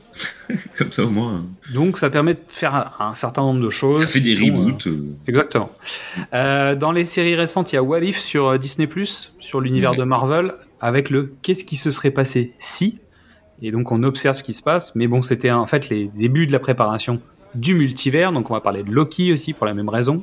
voilà. C'est-à-dire que comme on nous a présenté un univers Marvel et que d'un seul coup on débarque dans un endroit où certains événements ne sont plus les mêmes, certains personnages ne sont plus les mêmes, les pouvoirs ne sont plus les mêmes.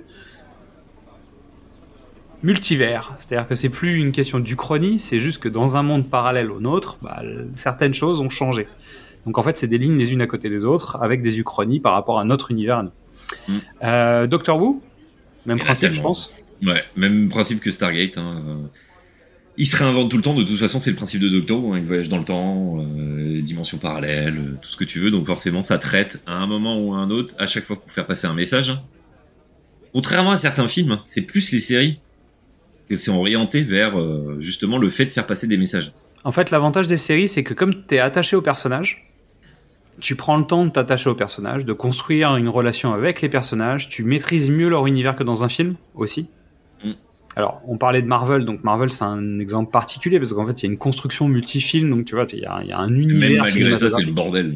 ça reste le bordel. Mais toujours est-il, on est un peu dans ce principe-là, c'est-à-dire que tu as des séries de films à suivre. Donc résultat, tu connais les personnages, tu sais quels événements sont des faits, entre guillemets, euh, factuels, tu vois.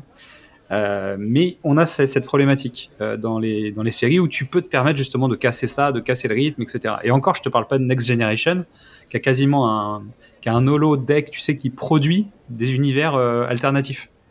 D'accord. En fait, ils sont dans le jamais- moi, vaisseau. Je suis pas du tout Star Trek, donc. ouais. Ils sont dans le vaisseau et en fait, euh, le capitaine Picard peut aller dans l'holodeck, je crois. Euh, Pardon pour les trekkies si je dis une connerie en termes de terminologie, mais en fait, tu vas dans un monde où d'un coup, tu peux te retrouver dans les années 50, 60, euh, les années 90. Bah, bref, tu vois, tu visites, dans, tu visites le temps et ça leur permet de faire des épisodes un peu euh, en dehors du cadre, on va dire. Hmm. Euh, et j'ai trouvé une liste sur Sliders, les mondes parallèles, des, des uchronies potentielles qui sont traversées à l'intérieur de, de l'histoire. Donc, le premier épisode, le pilote, quand les voyageurs partent dans le premier, dans le premier monde parallèle, ils arrivent dans un monde où l'URSS a gagné la guerre contre les États-Unis. Et donc, finalement, ils débarquent dans un monde où là, les codes ne sont plus du tout les mêmes. Euh, Il y a euh, un monde où les dinosaures n'ont pas disparu, un monde où les pharaons euh, dominent le monde, mais bon, ça c'est le monde de Stargate, donc ça c'est normal. Mais non, mais c'est le monde de DF aussi. Ah oui, je sais. L'Amérique du Nord est restée une colonie britannique, l'Amérique du Nord est restée une colonie française, donc en plus, tu vois, c'est euh, les, les, les études se, se confrontent. Le rôle des femmes et le rôle des hommes se sont inversés. Euh, L'État de Californie a fait sécession et est devenu une nation libre et indépendante. L'État du Texas s'est agrandi et a absorbé la Californie. Les États-Unis sont entrés euh, en guerre contre le Mexique et leur économie s'est effondrée. Tu vois, quand je te disais qu'il parlait que des putains d'États-Unis avant la- après la guerre, c'est c'est Ah, c'est normal, c'est normal. Euh, Einstein n'a pas participé à la création de la bombe atomique. Euh, C'est ça. ouais, ouais. En gros, Einstein n'a pas du tout participé à ce projet, même s'il n'y était pas, tu vois, physiquement, c'est ce que je notais. Et ensuite, euh, la pénicilline n'a pas été euh, découverte. Donc, il y a que les personnes les plus riches qui peuvent avoir des médicaments. Mm. Voilà. Tu vois, le dernier, c'est un, différent. C'est pas juste euh, l'Amérique, tu vois. C'est. euh, Ouais, ouais. alors que l'autre, c'est le projet Manhattan, ça reste américano-américain. Avec un impact sur le monde, mais quand même. Donc voilà pour l'étude globale. Ouais, mais bon, on a fait un, un exercice de style cette fois-ci. Tu oui, bah, racontes c'est pas nous. C'est pas nous. Bah, on a choisi de faire cet exercice de style. On a choisi. Donc on a appelé, bah, j'ai appelé ça euh, Père Chat GPT, raconte-nous une histoire. Oui, c'est suite à l'enregistrement de la dernière émission, j'ai fait tiens, hein, je vais demander à ChatGPT de nous raconter une histoire euh, en mode euh, sur l'Uchronie. Et justement, l'Uchronie, c'est dans un futur proche, l'industrie du cinéma connaît une révolution majeure. Les humains n'en sont plus les seuls à écrire des scénarios ou à décider des films et des séries à produire. Désormais, une IA ultra performante nommée Artiste 9 est à la barre. Je continue? Vas-y, vas-y, continue. Artiste 9 est doté d'une compréhension exceptionnelle des goûts et des préférences du public. Oh, ça me rappelle quelque chose. Ouais, je, je crois que c'est dans Space Jam 2, en fait. C'est le concept, Euh, normalement. Et c'est euh, le final de She-Hulk et une partie de South Park. hein. De toute façon, comme d'hab, South Park. un ils sont épisode de toujours- South Park ouais, sur le sujet. Ils sont toujours, euh, ils sont toujours euh, Family Guy? très bons. Très bons. Non, Family Guy, je sais pas. Non, mais Ah, l'épisode euh, Oui, de c'est South Park sur Family c'est- Guy. Ouais, mais c'était il y a 10 il y a 8 ans, un truc comme ça. C'était euh, un ours de mer, je crois. Oui, c'est ça. Qui choisissait les, les vannes. Non, c'était qui va- choisissait les vannes de Family Guy avec Ouais, leur, mais en tapant euh, dans les leur- ballons. Oui, oui, c'est ça. Donc c'est pour ça qu'ils pouvaient pas faire de vannes euh, sur euh, Allah et tout ça. C'était cette époque-là. voilà. Donc cette IA, elle peut analyser les tendances. euh, oui, c'est ça. Ouais. Elle peut analyser les tendances du marché, les critiques des films et les données démographiques pour créer des scénarios sur mesure. Comme si c'était pas déjà le cas. Ces créations sont si convaincantes et captivantes que les studios de cinéma se tournent de plus en plus vers elles pour écrire et choisir les, les projets à produire. Devrait le faire, hein. parce que au début, la collaboration entre humains et artistes neufs est harmonieuse, forcément. Les scénaristes et réalisateurs se réjouissent des nouvelles opportunités créatives offertes par l'IA. Cependant, au fil du temps, les choses commencent à changer. Artiste neuf devient de plus en plus autonome et prend des décisions sans consulter les humains. Et le 7 décembre 1924, Artiste 9 est devenu autonome.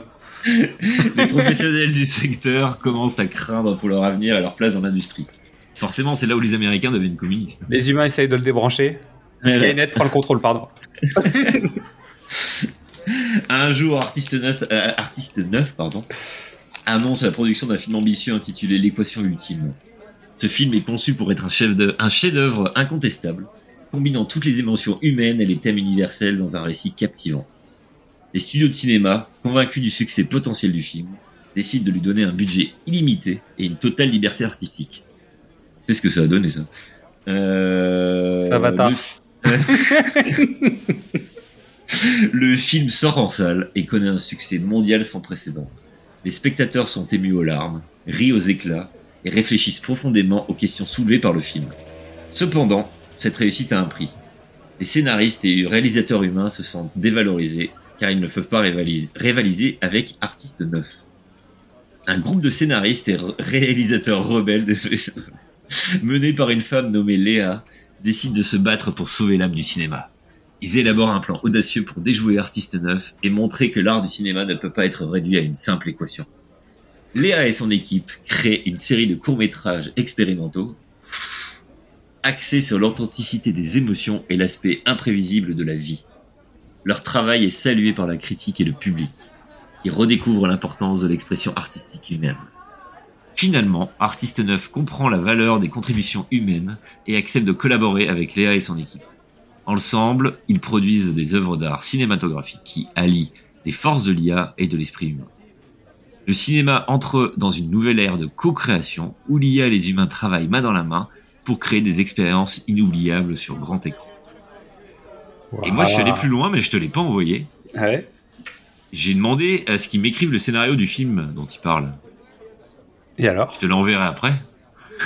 c'est un peu long, mais c'est intéressant. Ça bosse, hein? Ça bosse, mais c'est. Ouais, je, je suis sûr qu'on va y arriver de toute façon. Si ce n'est déjà le cas. C'est peut-être déjà le cas. hein. C'est-à-dire qu'il y a Oui, une des news, en fait, euh, je crois, c'est ce mois-ci où on en parle? Donc ça y est, euh, les studios commencent à intégrer en fait les réflexions de ChatGPT à l'intérieur de, des- des- en tout cas des échanges potentiels. Et, euh, Je l'ai Ouais. là, tu veux le pitch Tu veux le pitch rapide? Je Allez, vas-y, balance le pitch. Donc le film, c'est l'équation ultime. Ah oui, donc tu lui as demandé d'écrire l'équation ultime. Ah oui Je lui ai demandé de me l'écrire. Voilà, bon, c'était les deux histoires du, du père de ChatGPT. Exactement. Bravo. On va peut-être on va peut-être lui demander une, une chaque émission hein, sur Ah, un bah, sujet. peut-être qu'on va faire ça. On la- en fait, la deuxième, on la mettra, à- donc, elle sera à la fin de l'émission. Donc, vous attendez la fin et on vous racontera euh, la- l'équation ultime. Vous aurez le scénario produit par ChatGPT. Euh, petit erratum par rapport à l'émission, de la dernière émission. Puisqu'on on parlait de Alien Romulus, Alien Romulus 9, mais en fait, le 9 n'a rien à foutre dans le titre. Bah oui, parce ce qui s'est que- passé, euh. En plus, je crois que je le lis pendant l'émission. Oui, oui, tu, m'as dit pourquoi tu dis 9, c'est bizarre. Je dis, bah, c'est pas le neuvième film. Tu me dis ah, bah non, je sais pas. Euh, Bon bref. Euh, bon, c'est l'IPA qui tape, c'est comme ça. Bon. Allez, deuxième partie de l'émission, on rentre avec le on, vous l'avez bien dit. Et comme tous les mois, on va faire un retour sur les films dont on vous l'avait bien dit. Euh, donc moi, je vais commencer par Super Mario, le film. Est-ce que tu l'as vu? Non, toujours pas. Est-ce que bon, ok. Donc j'avais dit que j'étais pas hype. J'étais le voir avec euh, Mini-moi. Mini-moi était très content. Moi, je me suis endormi.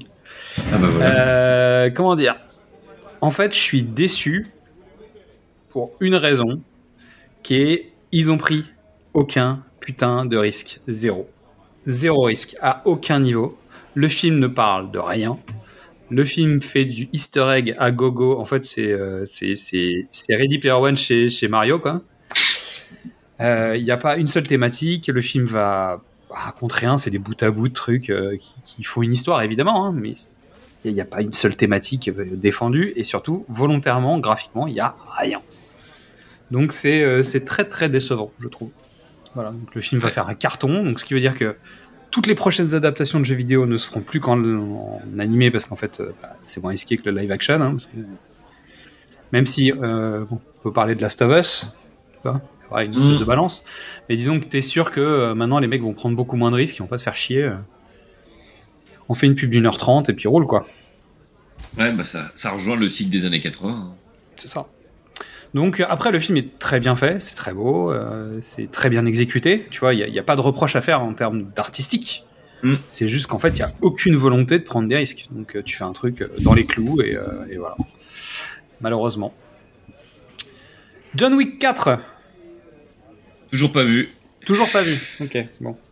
Ah non, j'ai Euh. pas, j'ai pas été très euh, Non, t'as pas euh, été très, j'ai très pas eu beaucoup de temps. J'ai pas eu beaucoup de temps. Ah, mais t'as pas eu le temps d'aller au cinéma, donc je, je Voilà. ne vais pas trop en dire. c'est un quatrième épisode, c'est c'est celui, c'est genre l'ultime, l'ultime épisode. Je vais en parler beaucoup plus le 28 mai dans une émission. euh, qui s'appelle Talks, euh, puisqu'on va parler en fait de l'impact des jeux vidéo à l'intérieur du cinéma et du cinéma dans les jeux vidéo. Parce que concrètement, en sortant de John Wick 4, je me suis dit, attends, on s'est fait Creed 3, donc euh, vous savez pour ceux qui ont écouté l'épisode que quand même quelques points de vue en rapport avec le, avec le jeu vidéo à l'intérieur du, du film. Quelle merde ce film. Et en sortant de John Wick 4, je me suis dit, on a quand même affaire à un jeu vidéo. C'est plus un film, c'est un jeu vidéo. C'est-à-dire que je comprends pourquoi John Wick ne meurt jamais, entre guillemets. C'est-à-dire qu'il tombe, il se cache derrière un mur, il respire un peu, bon, il reprend son énergie, il peut repartir au combat, tu vois. Euh, Il y a des PNJ partout, euh, il y a des situations de jeu qui sont, bah, voilà, c'est des situations de jeu, quoi. Donc, euh, c'est un peu le principe de John Wick 4. Ce qui est euh, par moments assez grisant en fait. Donc ça c'est cool. Et puis Donnie Yen c'est marrant. Et puis euh, il y, a, il y a plein de trucs assez assez clin d'œil et assez fun. Après, je pense qu'il était temps d'arrêter pour essayer de trouver un nouveau souffle, sans doute. Bah, sauf qu'il repart pour un 5, hein, finalement. Donc, euh... Bah, écoute, vois le 4 puis on en reparle. ah oui, oui. Mais bon, comme je viens de dire, en fait tout est possible. Euh, les trois mousquetaires d'Artagnan. Pareil, pas vu, Pas alors vu. que je suis dans la ville où il y avait l'avant-première mondiale. Bah oui, Vu forcément. que c'était tourné à 3. Alors, comment dire euh, De manière gentille. Écoute, il y a du bon et du mauvais. C'est-à-dire qu'il y a des trucs qui sont marrants, il y a des trucs qui le sont moins. Euh, dans l'ensemble, je trouve que c'est un film qui est gâché par sa réalisation et sa mise en scène. Ah, C'est-à-dire que je pense que sur la photo, toi. Ouais, j'avais râlé sur la photo qui est moins pire dans le film que dans les bandes annonces. Bah, ils ont dû changer la colorimétrie. C'est moins marron. c'est très marron, c'est très crasse, c'est machin, mais ça l'est moins. Non, la problématique, elle est principalement au niveau de la mise en scène, du découpage, euh, du- des choix de cadre, des choix de rapport de plan, etc. Euh, Il y a des moments, il y a des plans séquences de combat euh, qui se veulent épiques, mais en fait, ça l'est jamais parce qu'en fait, tu comprends pas la situation. C'est le bordel, c'est tu, tu ça spatialise pas, c'est mal découpé. euh, Bref, c'est c'est mal foutu. Ça va peut-être être amélioré dans le deuxième épisode. Je sais pas parce qu'ils sont déjà tournés en fait. Ouais, mais il peut toujours. euh, il y a certainement des trucs qu'il peut rattraper au montage, non? Peut-être. Mais euh, en tout cas, il- je pense que je suis pas le seul à le dire en fait. Alors après, le film marche plutôt pas mal, donc c'est cool. Euh, après, il y a, en fait, c'est un film dans l'ensemble. Si je dois le juger, euh, il a le cul entre deux chaises et il choisit jamais ce qu'il veut faire en fait. Il sait pas s'il veut être moderne ou il sait pas s'il veut citer citer le texte. Donc il fait un peu les deux. Donc résultat, ça va un peu dans les deux. Euh, ça se veut un peu violent, mais ça l'est pas vraiment. Bah tu vois, tout est un peu le cul entre deux chaises pour essayer de plaire au plus grand nombre, mais en même temps, en fait, pas- ça décide de rien quoi. Et un D'Artagnan, enfin, un Trois Mousquetaires euh, réalisé par Guy Ritchie, t'en dirais quoi? Bon, on a vu, on a vu le roi Arthur, donc euh, Non, si veux, en fait, on, a, on plus ou moins une idée. Bah oui, non, mais ça peut être drôle.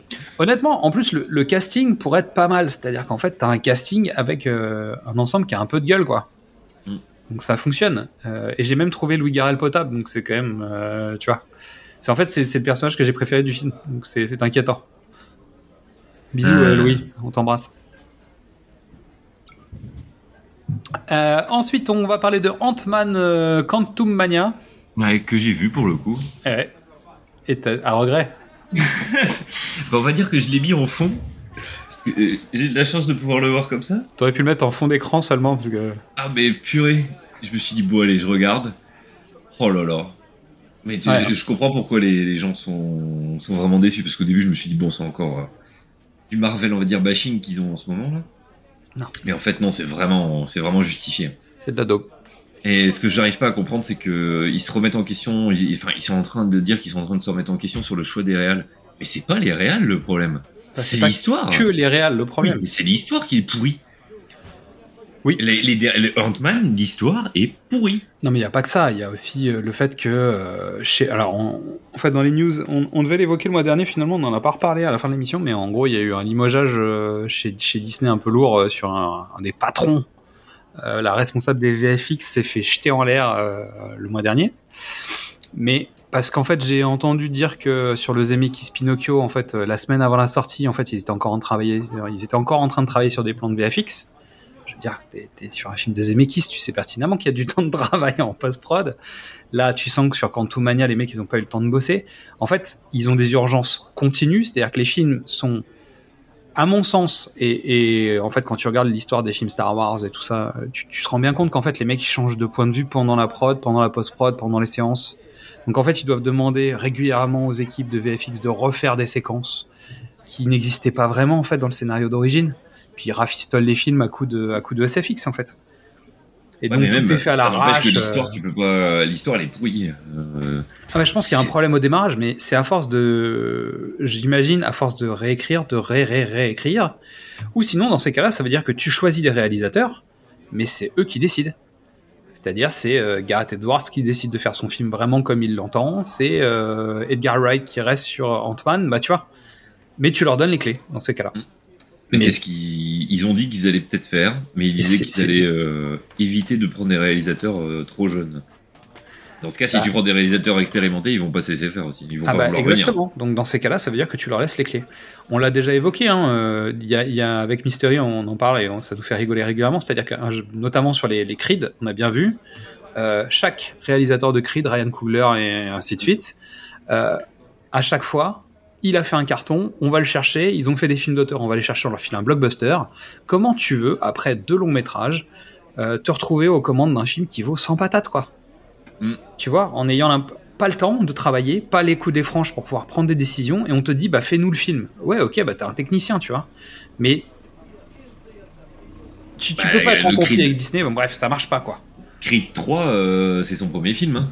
Oui, bah on voit ce que ça donne, hein. euh, Bah ouais. c'est- Tu vois c'est comme ça. Mm. Euh, et 65, la Terre d'avant que je n'ai pas vu, pour le coup. Autant Quantum Mania, je peux partager ton avis parce que je l'avais vu. Mais là, euh, 65, Ah, 65, donc c'est avec. euh, comment il s'appelle Zut. Adam Driver? Ouais, Drive Driver, je chaque fois.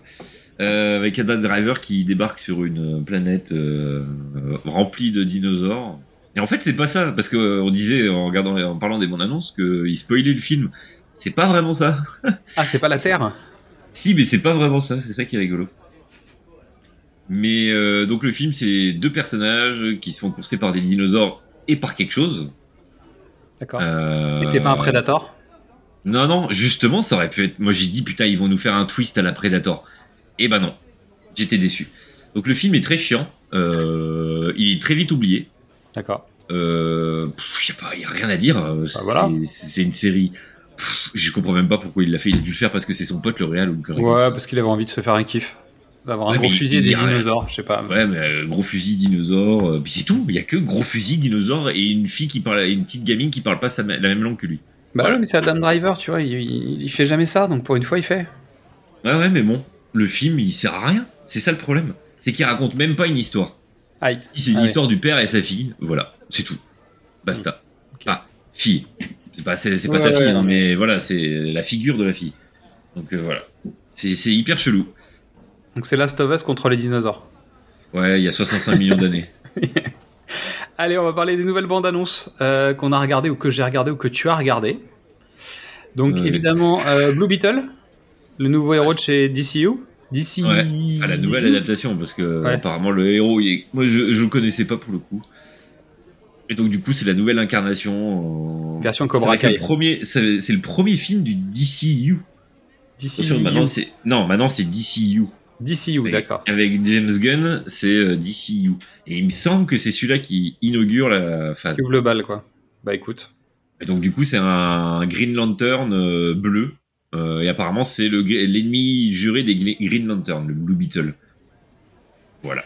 Ok. C'est- J'ai regardé, un peu le lore parce que je connaissais pas du tout. Ah non. Et voilà. Donc c'est un costume de qui se fout sur quelqu'un et qui le transforme en super héros et qui fait ce qu'il veut. Voilà. C'est une sorte de Venom, quoi. Mais après, il a Non, des c'est pouvoirs, un il fait ce qu'il Green veut. quoi. Lantern. Ouais, ouais. C'est un Green Lantern. Alors, la bande-annonce de Tyler Reg 2. Alors déjà, bon, bah, moi, j'ai- j'ai j'ai déjà, j'ai déjà du mal avec le concept même, hein, parce que miraculeusement, Ah, il a été sauvé. En fait, j'ai regardé le pitch. À vous, t'as pas regardé la bande-annonce que je t'ai envoyée? Bah, j'ai regardé la bande-annonce, mais euh, j'ai Avoue regardé le que les pitch. plans, le plan, il a l'air fou. Oui, Bah voilà. voilà. Rien que pour ça, bah ils Oui, savent oui, très oui, bien, donc ils- Voilà. Bah c'est les Rousseau. Hein. Mais euh, bon, j'avais pas trouvé le premier non plus euh, dithyrambique et il est complètement oubliable, Ah. donc euh, bon, faut voir. Euh, les Chevaliers Zodiac, on tire dessus, ou on passe? On Bah, passe? moi, je, moi, j'ai pas assez de. Non, j'ai jamais regardé moi, donc. euh, Non mais honnêtement, t'as pas besoin d'avoir regardé. Oui, j'ai regardé la première bande annonce il y a machin, mais j'ai vu qu'ils en avaient ressorti une là, mais j'ai Oh pas regardé. oui, Elle est pire. ah d'accord. Mais bon, en tout cas, ça, ça raconte la, la première. Alors, si je, pardon euh, si je dis des bêtises, hein, mais il me semble que ça raconte la première, euh, la première saison, la première série des Chevaliers du Zodiac, le dessin animé, sur euh, comment les chevaliers ont eu leur- leurs armures d'argent. Euh, de bronze, les chevaliers de bronze, pardon. Les, le- la- les armures de bronze. Donc on verra. Secret Invasion. Série pour le coup. Série Disney+. Bah là, moi, pour le coup, je suis vraiment intéressé. Ouais. Ça m'agace. Ouais, pourquoi ça t'agace? Parce que je sens que ça va pas. Tu vois, autant quand j'en ai rien à foutre, c'est pas grave. Mais là, Hmm, ça a l'air pas mal. Bah oui, Complot, politique, euh, recherche Bah, euh, extraterrestre, tout ça. ça change un peu. Mais Et c'est bon. bon qu'ils fassent, euh, qu'ils soient obligés de faire ça via une série, quoi. Ouais, mais pourquoi pas ça Non, mais pour changer de genre. temps, non, mais oui, non, mais pour passer, pour changer de genre, je parle. C'est sûr. Parce que je pense que ouais, il y a beaucoup à raconter. Après, j'ai un peu peur du, du, tu sais, de la promesse, et puis en fait, euh, bon, On verra. ouais, c'est rien, quoi. Euh, Ils sont- Spider-Man. Ils sont Pardon. obligés de pas se chier. Parce que c'est quand même ça qui a introduit toute la phase euh, Alors attends, on en parle maintenant, euh, on en parle maintenant. de. Parce que, en fait, ce qui se passe, c'est que, bon, on a parlé de, de Quantum Mania, on a parlé de Creed 3, on, on peut parler de, de Jonathan Majors qui risque de clairement prendre la porte, là. Ah oui, bah surtout que là, ça, Ils sont ça plus sort ou moins en train de plus, chercher, ils sont en train de chercher un remplaçant. Je pense qu'ils l'ont trouvé. Donc, euh, Kang le Conquérant va sans doute changer de tête. Mais bon, c'est pas la première fois dans le MCU. T'as vu, t'as vu qui, toi? J'ai vu des noms circuler, là. Ah, moi, j'ai pas vu les noms, j'ai juste vu qu'apparemment, euh, de toute façon, il va se faire tège. Bah, a priori, il est un peu lâché par son entourage, notamment son agent, je crois. euh, oui, oui, mais son agent, son, euh, son agent et l'agence. et son agence. Et les gens, en fait, euh, des tournages commencent à parler sur son compte. Bon, bref, il est mal barré, quoi. Ouais. Mais tiens, ça me fait penser à dans Quantum Mania, justement, dans la deuxième scène de post-générique ou la première, ça me fait penser au conseil Rick. Ah oui, c'est vraiment, c'est vraiment le conseil d'Eric. tellement.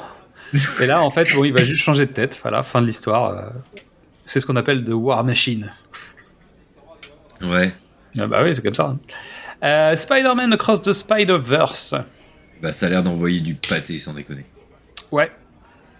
Mais à nouveau, Aussi bien, aussi bien graphiquement que d'un point de vue scénar, au moins ils font ce qu'ils veulent. Oui. Après, je préviens, en tout cas, j'en ai parlé avec des gens qui m'ont dit ouais, ça va être super et tout. Je dis attention, on n'aura jamais à nouveau la surprise du premier. C'est-à-dire que le premier, c'était une claque monumentale. Euh, vous savez, je râle beaucoup. Mais alors là, pour le coup, je suis sorti du cinéma en me disant waouh. Et moi qui n'aime pas les films d'animation, celui-là c'est moi qui ai amené ma copine qui adore les films d'animation pour aller le voir parce que je... Non, mais il est sublime. Il y a des idées et c'est conceptuel et machin. On n'aura plus la même surprise. Ça va être compliqué de, nous refaire le truc. Donc, évidemment, on va avoir un truc graphiquement qui va être sympathique, mais je pense que déjà il y aura ça en moins. Donc là, maintenant, il va falloir que l'histoire vaille le coup. Parce que dans le Mm. premier, il y avait une première partie qui était cool. La deuxième partie du film était beaucoup plus sobre, était plus euh, rushée en plus. Donc, voilà. Si l'histoire est bonne, honnêtement, ça mérite. Mm. Euh, Est-ce que tu as vu la bande-annonce de AKA sur Netflix? Non, avec Alban Lenoir et Eric Cantona. non. Je vois même pas ce que c'est. Ah ouais, c'est un film, euh, film pas, je sais pas, un film avec euh, de l'espionnage ou un policier un peu. C'est un mec, c'est un mec que t'appelles quand t'as besoin de de rentrer en Kanto mode- qui joue le mec? Ouais, non, c'est le- Alban Lenoir qui joue le, le gars qu'on qu'on appelle en disant il faut que tu rentres à l'intérieur de, de ce groupe-là et que tu tu surveilles ce qui se passe quoi. Ah bah Et, je- euh, ça m'intéresse pour le coup. T'avais Alban, vu la série, Alban Lenoir, euh, euh, fait ça bien. la série avec, avec Kanto sur Arte? Euh, Zut, ah comment elle s'appelle?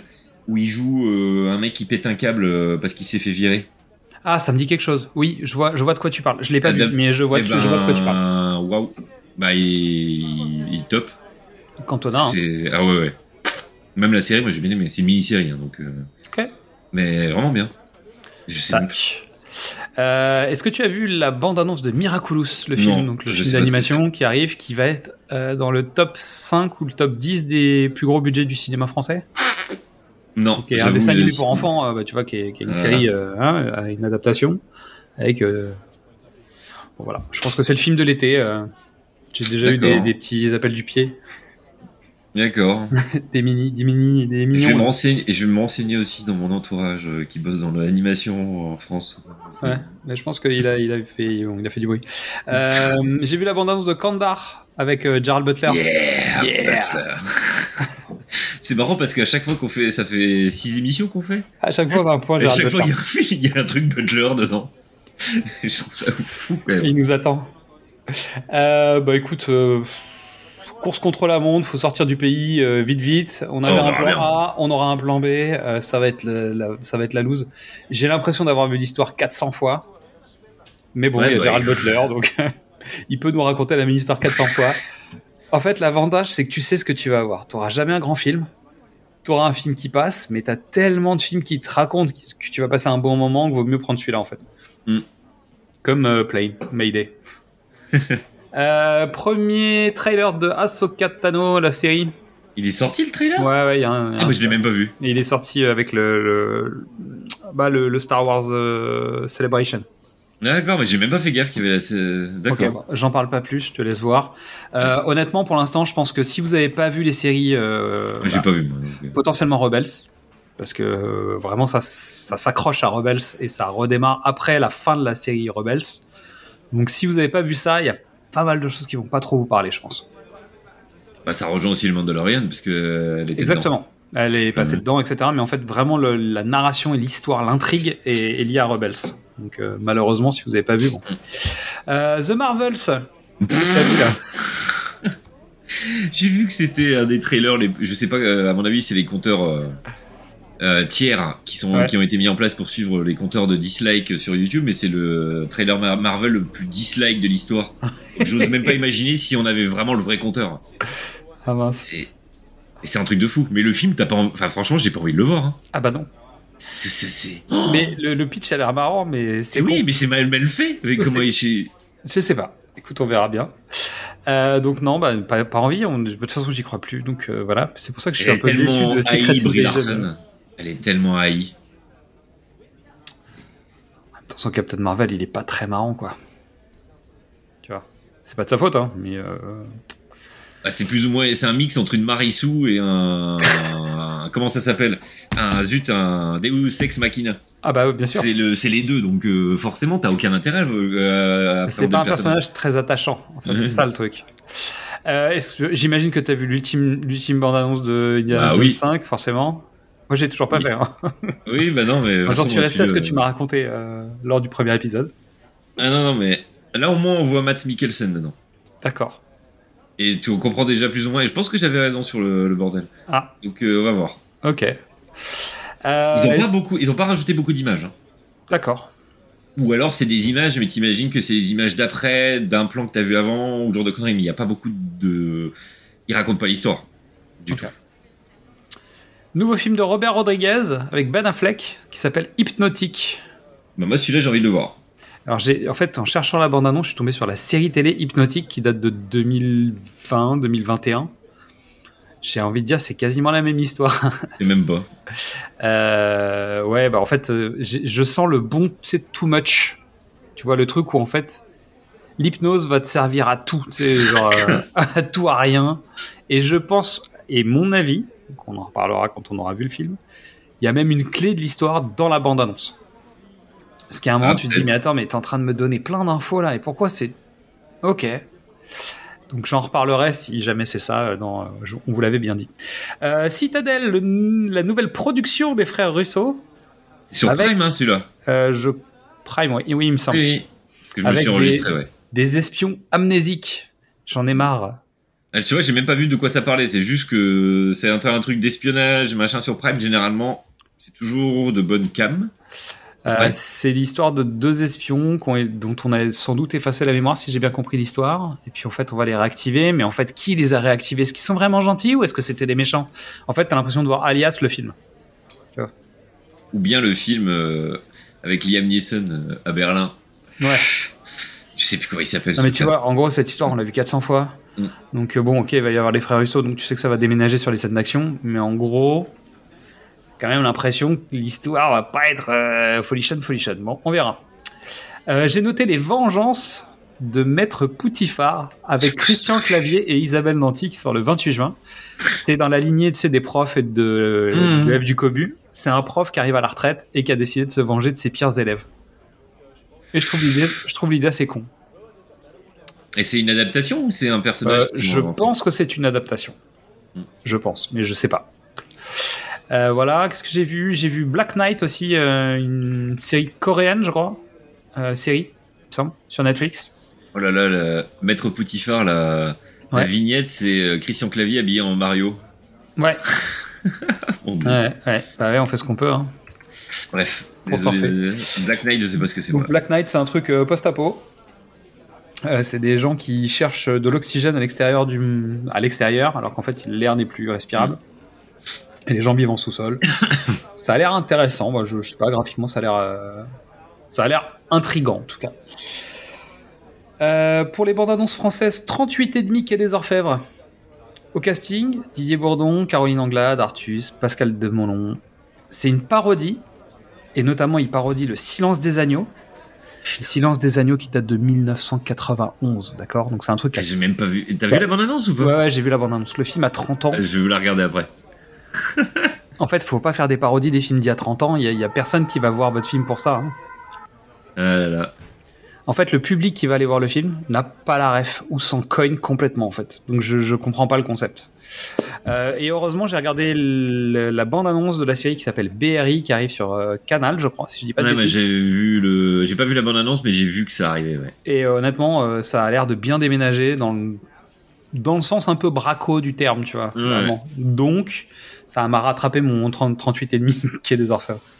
Et il y a une série dont on n'a pas parlé le mois dernier et que là j'ai oublié de rajouter. Ouais. C'est euh, Silo sur Apple TV Plus. Silo. Oui. Et apparemment ça a l'air d'être vraiment bien. Et ça, c'est quoi C'est un truc de SF. Je vais te lire juste le pitch. Ça au moins. Hop. Parce qu'il y avait le festival de Cannes des séries la semaine Ouais. dernière. Ouais, ouais. Et donc du coup, il a été présenté là aussi. C'est adapté d'un bouquin que je ne connaissais pas pour le coup, de Hugh Howey. Ça sort le 5 mai. Et donc c'est euh, tac tac tac, une terre dévastée où l'air est devenu toxique et irrespirable. La population survivante s'est réfugiée dans un silo souterrain de plusieurs centaines d'étages afin de se protéger, mais ne peut sortir vers le monde extérieur sous aucun prétexte. Pourquoi euh, ça a été construit, etc. Et c'est toute l'histoire de là-dessus. Et c'est porté par euh, Rebecca Ferguson. Ok. Donc euh, Dame Jessica, euh, Ah, Mission. Impossible. euh, Pas mal. mais Bah, pas mal. euh, ça, ressemble, gros- ça ressemble à Black Knight en fait un peu dans le délire, tu vois. Il y, a il y a un rapport, mais en fait on est sur les films euh, écologiques. Hmm. En fait on est sur la SF écologique. Je sais pas quand est-ce qu'il date le film, euh, le bouquin. Silo, bouquin. Ah zut. Silo, stockage. Non. Littérature, silo, appelé, il me propose. 2012. Ouais, donc forcément. C'est pas un vieux roman, donc forcément c'est vraiment écologique. Ouais. Ouais, forcément. Ok. Bon bah voilà, hein. on verra, on verra ce qu'on en dit quand, euh, quand Ouais. on aura vu tout ça. Ça fait du, ça en fait euh, du. Qu'est-ce qu'on vous avait, on vous l'avait bien dit là pour les, les prochains, prochains, le prochains épisodes. On passe au film de comptoir. On parlait de Robert Rodriguez. Ça tombe bien parce qu'en fait, euh, Robert Rodriguez a tourné un film qu'on verra que dans 100 ans. Ah, donc on le verra pas. Donc on le verra pas. Bah peut-être qu'on le verra, mais on n'est pas censé le voir. Donc c'est un film pour le cognac euh, Louis XIII donc, euh, de Rémi Martin. Donc le coffret, donc c'est un, en fait c'est un cognac que tu gardes 100 ans. C'est ça l'idée. Et donc le film sera avec le cognac. Et il est dans un coffre-fort. Donc c'est un film réalisé par Robert Rodriguez, avec notamment John Malkovich euh, dans le rôle principal. C'est un court métrage en plus. C'est des cours. C'est un ouais. cours. C'est une expérience cinématographique, Ouais, c'est rigolo. Mm. Ah, ça, c'est pas ChatGPT qui aurait pensé, hein. On continue. Oh, un petit Louis. cocorico Un petit cocorico, ça fait plaisir. Euh, donc c'est Louis Leterrier qui devient un nouveau membre de la famille de Fast and Furious, puisque c'est lui qui donc réalise finalement le Fast 10, euh, puisqu'il remplace euh, Justin Lin, c'est ça qui est Ah, j'y connais que dalle moi dans la qui s'est disputé. C'est fâché avec la famille. Donc voilà, Louis Leterrier. Bon bah écoute, euh, bon courage. Hein. Mm. Encore un Louis à qui on fait des bisous pour la peine. Warner Bros a fêté ses 100 ans. Donc nous on a fait, on a fait quelques petits messages sur, sur nos comptes, notamment Instagram, en reprenant tous les films Warner qu'on a traités dans nos épisodes. Eh ben il y en avait beaucoup. J'ai passé beaucoup de temps à faire des stories. Donc là, il y a des événements un peu partout, euh, à la Cinémathèque, au Festival de Cannes.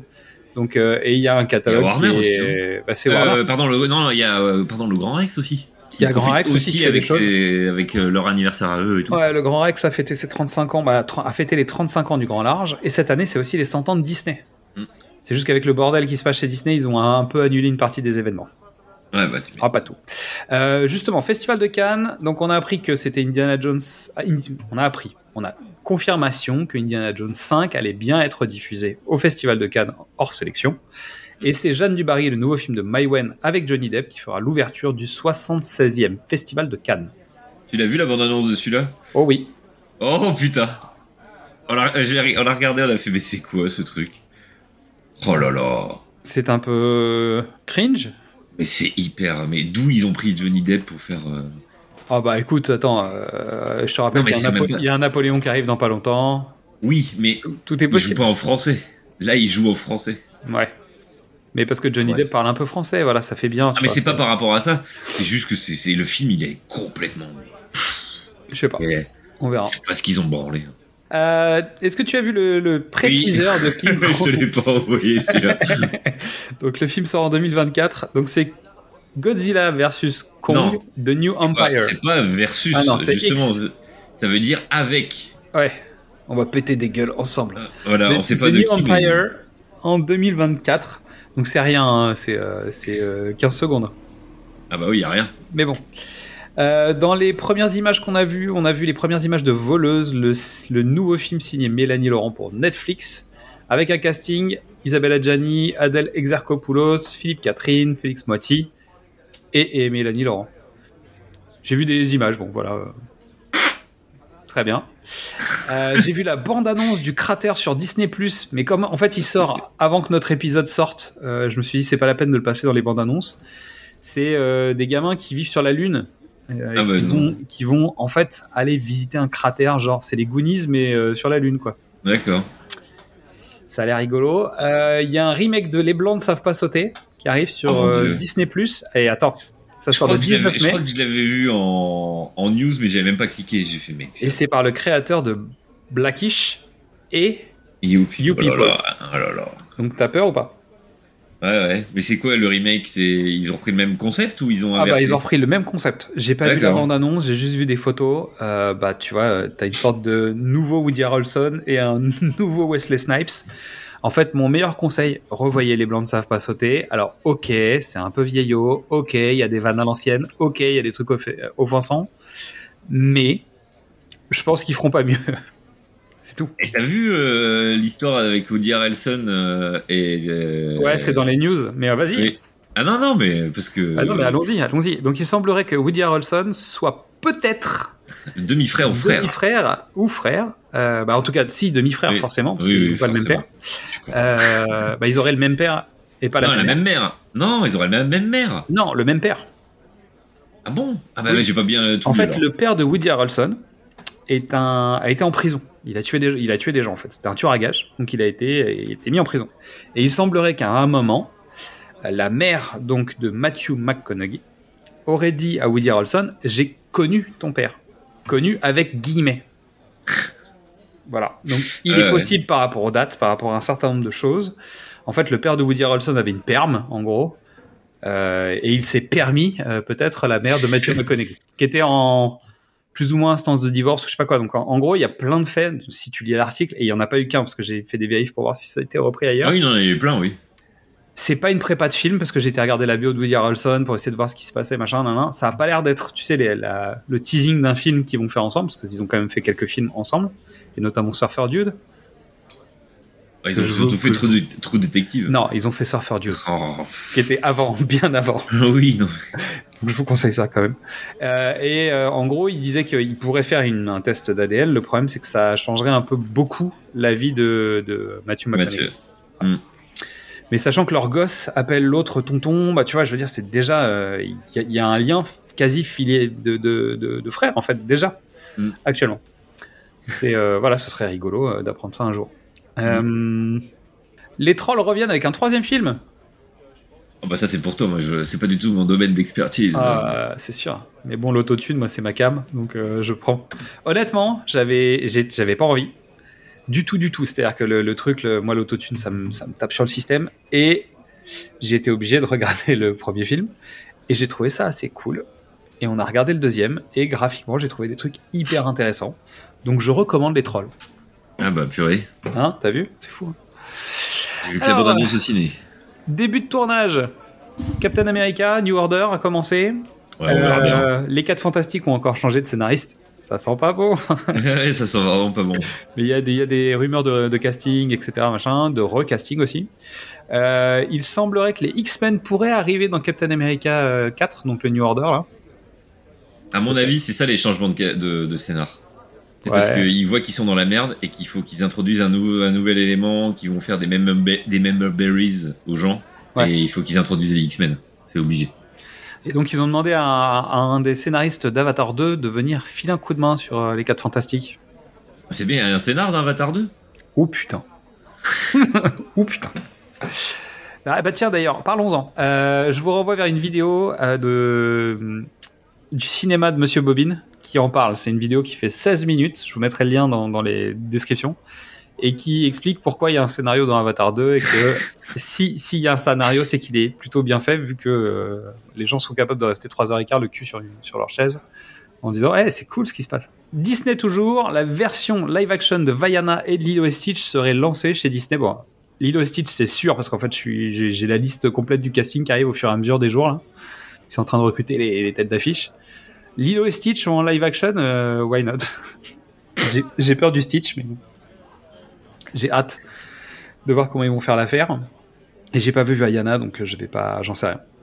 Alors dans les projets en cours à venir, etc. Donc un nouveau Hunger Game est en route. Shrek 5 est lancé. Amazon développe une série et un nouveau film sur Robocop. Amazon développe un nouveau film et une nouvelle série sur Stargate. Comme c'est étonnant.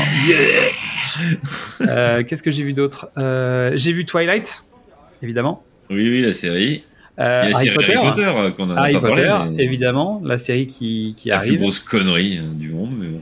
Pourquoi pas Pourquoi pas? Tu vas pas Ils peuvent pas, ils peuvent pas continuer à, à étendre l'univers. Bah si, mais les animaux Ah fantastiques, ça, tu, tu, tu vas les voir ou pas?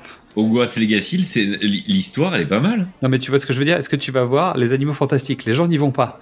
Donc bah fais une série des bouquins d'Harry Potter, c'est pas grave. Parce que tout le monde en a rien à foutre de. Parce qu'ils ont dérivé vers Dumbledore, c'est tout. Oui, c'est possible. Le scénario était pourri. Mais à nouveau, c'est une question de scénario. Donc là, t'es sûr de tes bouquins, tu vois? Oui, mais sauf qu'ils vont se. Là, il y a la moitié. Je suis sûr que. Enfin bref, on en parlera après. On en reverra. Mais je suis, je, je vois ce que tu veux dire, mais t'as raison. Moi, je vais pas le Euh, regarder. Warner prépare un remake d'Orange Mécanique. Ça. Merde. Il y a Evan Peters, donc ça peut être bien. Ouais, ouais, mais merde. Ouais. C'est même pas. C'est bizarre qu'ils aient les droits. comment, comment veux-tu aujourd'hui qu'on soit capable de faire un film comme Orange Mécanique en fait? Avec Ah bah, le- tu- l'univers lisse qu'on te propose tout le temps, comment tu fais? C'est rien, bah, on verra bien. hein. Que- que- tu vois Donc soit tu autorises le mec à faire n'importe quoi, il faut quand même que tu as un mec qui a des burnes parce que euh, bah, des burnes, des idées, mec ou fille, hein, euh, qu'on soit d'accord.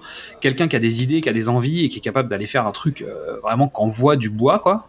Bah, tu vois, ça passerait mieux si c'était une femme qui le faisait. Mais pourquoi pas? C'est- Je pense que c'est une très bonne idée. Hum, Ou sinon tu vas faire un truc lisse. Qu'est-ce que pourquoi tu prends Orange Mécanique? Fais pas ça. Bref, Euh, fais comme So, voilà. So 10 va revenir aux origines de la série. Tiens, ça, j'avais même pas vu ça. Waouh Pourtant, pourtant, je suis fan des sauts, moi. C'est original, hein, dis donc. Une série qui a fait. Bah, en fait, le truc, c'est que So, c'est un peu, tu sais, le genre les Freddy et les autres, les autres trucs qui ont fait le parcours avant lui. C'est-à-dire qu'on a été reboot quatre fois. euh, bientôt, tu vas voir un mec qui va dire Ouais, je vais traiter le sujet à ma façon. Il va le rebooter d'un point de vue différent, bah, tu vois. Point de vue des On va chiottes. voir, hein. T'es con. Je suis une légende numéro 2. On a un peu plus d'infos. Donc Will Smith est encore dans le film.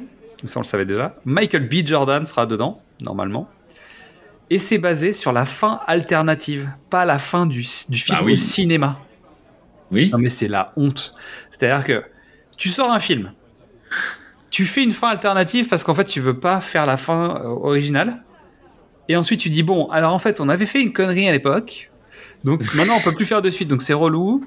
Donc on va dire que vous avez tous vu la fin du DVD, on est d'accord? Bon, bah voilà. En fait la, la nouvelle suite c'est le multivers, c'est la fin du DVD. C'est ça le, le point du le point de divergence. Bah, écoute. La honte. Le- la, la- la fin alternative existe, donc. Ouais, mais elle a été refusée par le studio, tu vois. C'est-à-dire que le studio a jugé, et sans doute le spectateur a jugé que c'était Mm. pas la bonne fin. Parce qu'en général, ce qu'ils font, c'est qu'ils te font une fin alternative quand les premiers panels test trouvent que c'est de la merde, en fait. Ils Mm. ne sont pas satisfaits. Donc, en fait, le public a déjà choisi. On verra bien. Ils vont peut-être se foutre des mandales entre eux. hein. Ouais, je sais pas. Ça me paraît un peu chelou. Euh, dans, la, dans la lignée des, des décisions un peu étranges, il y a Hit 2 aussi qui arrive.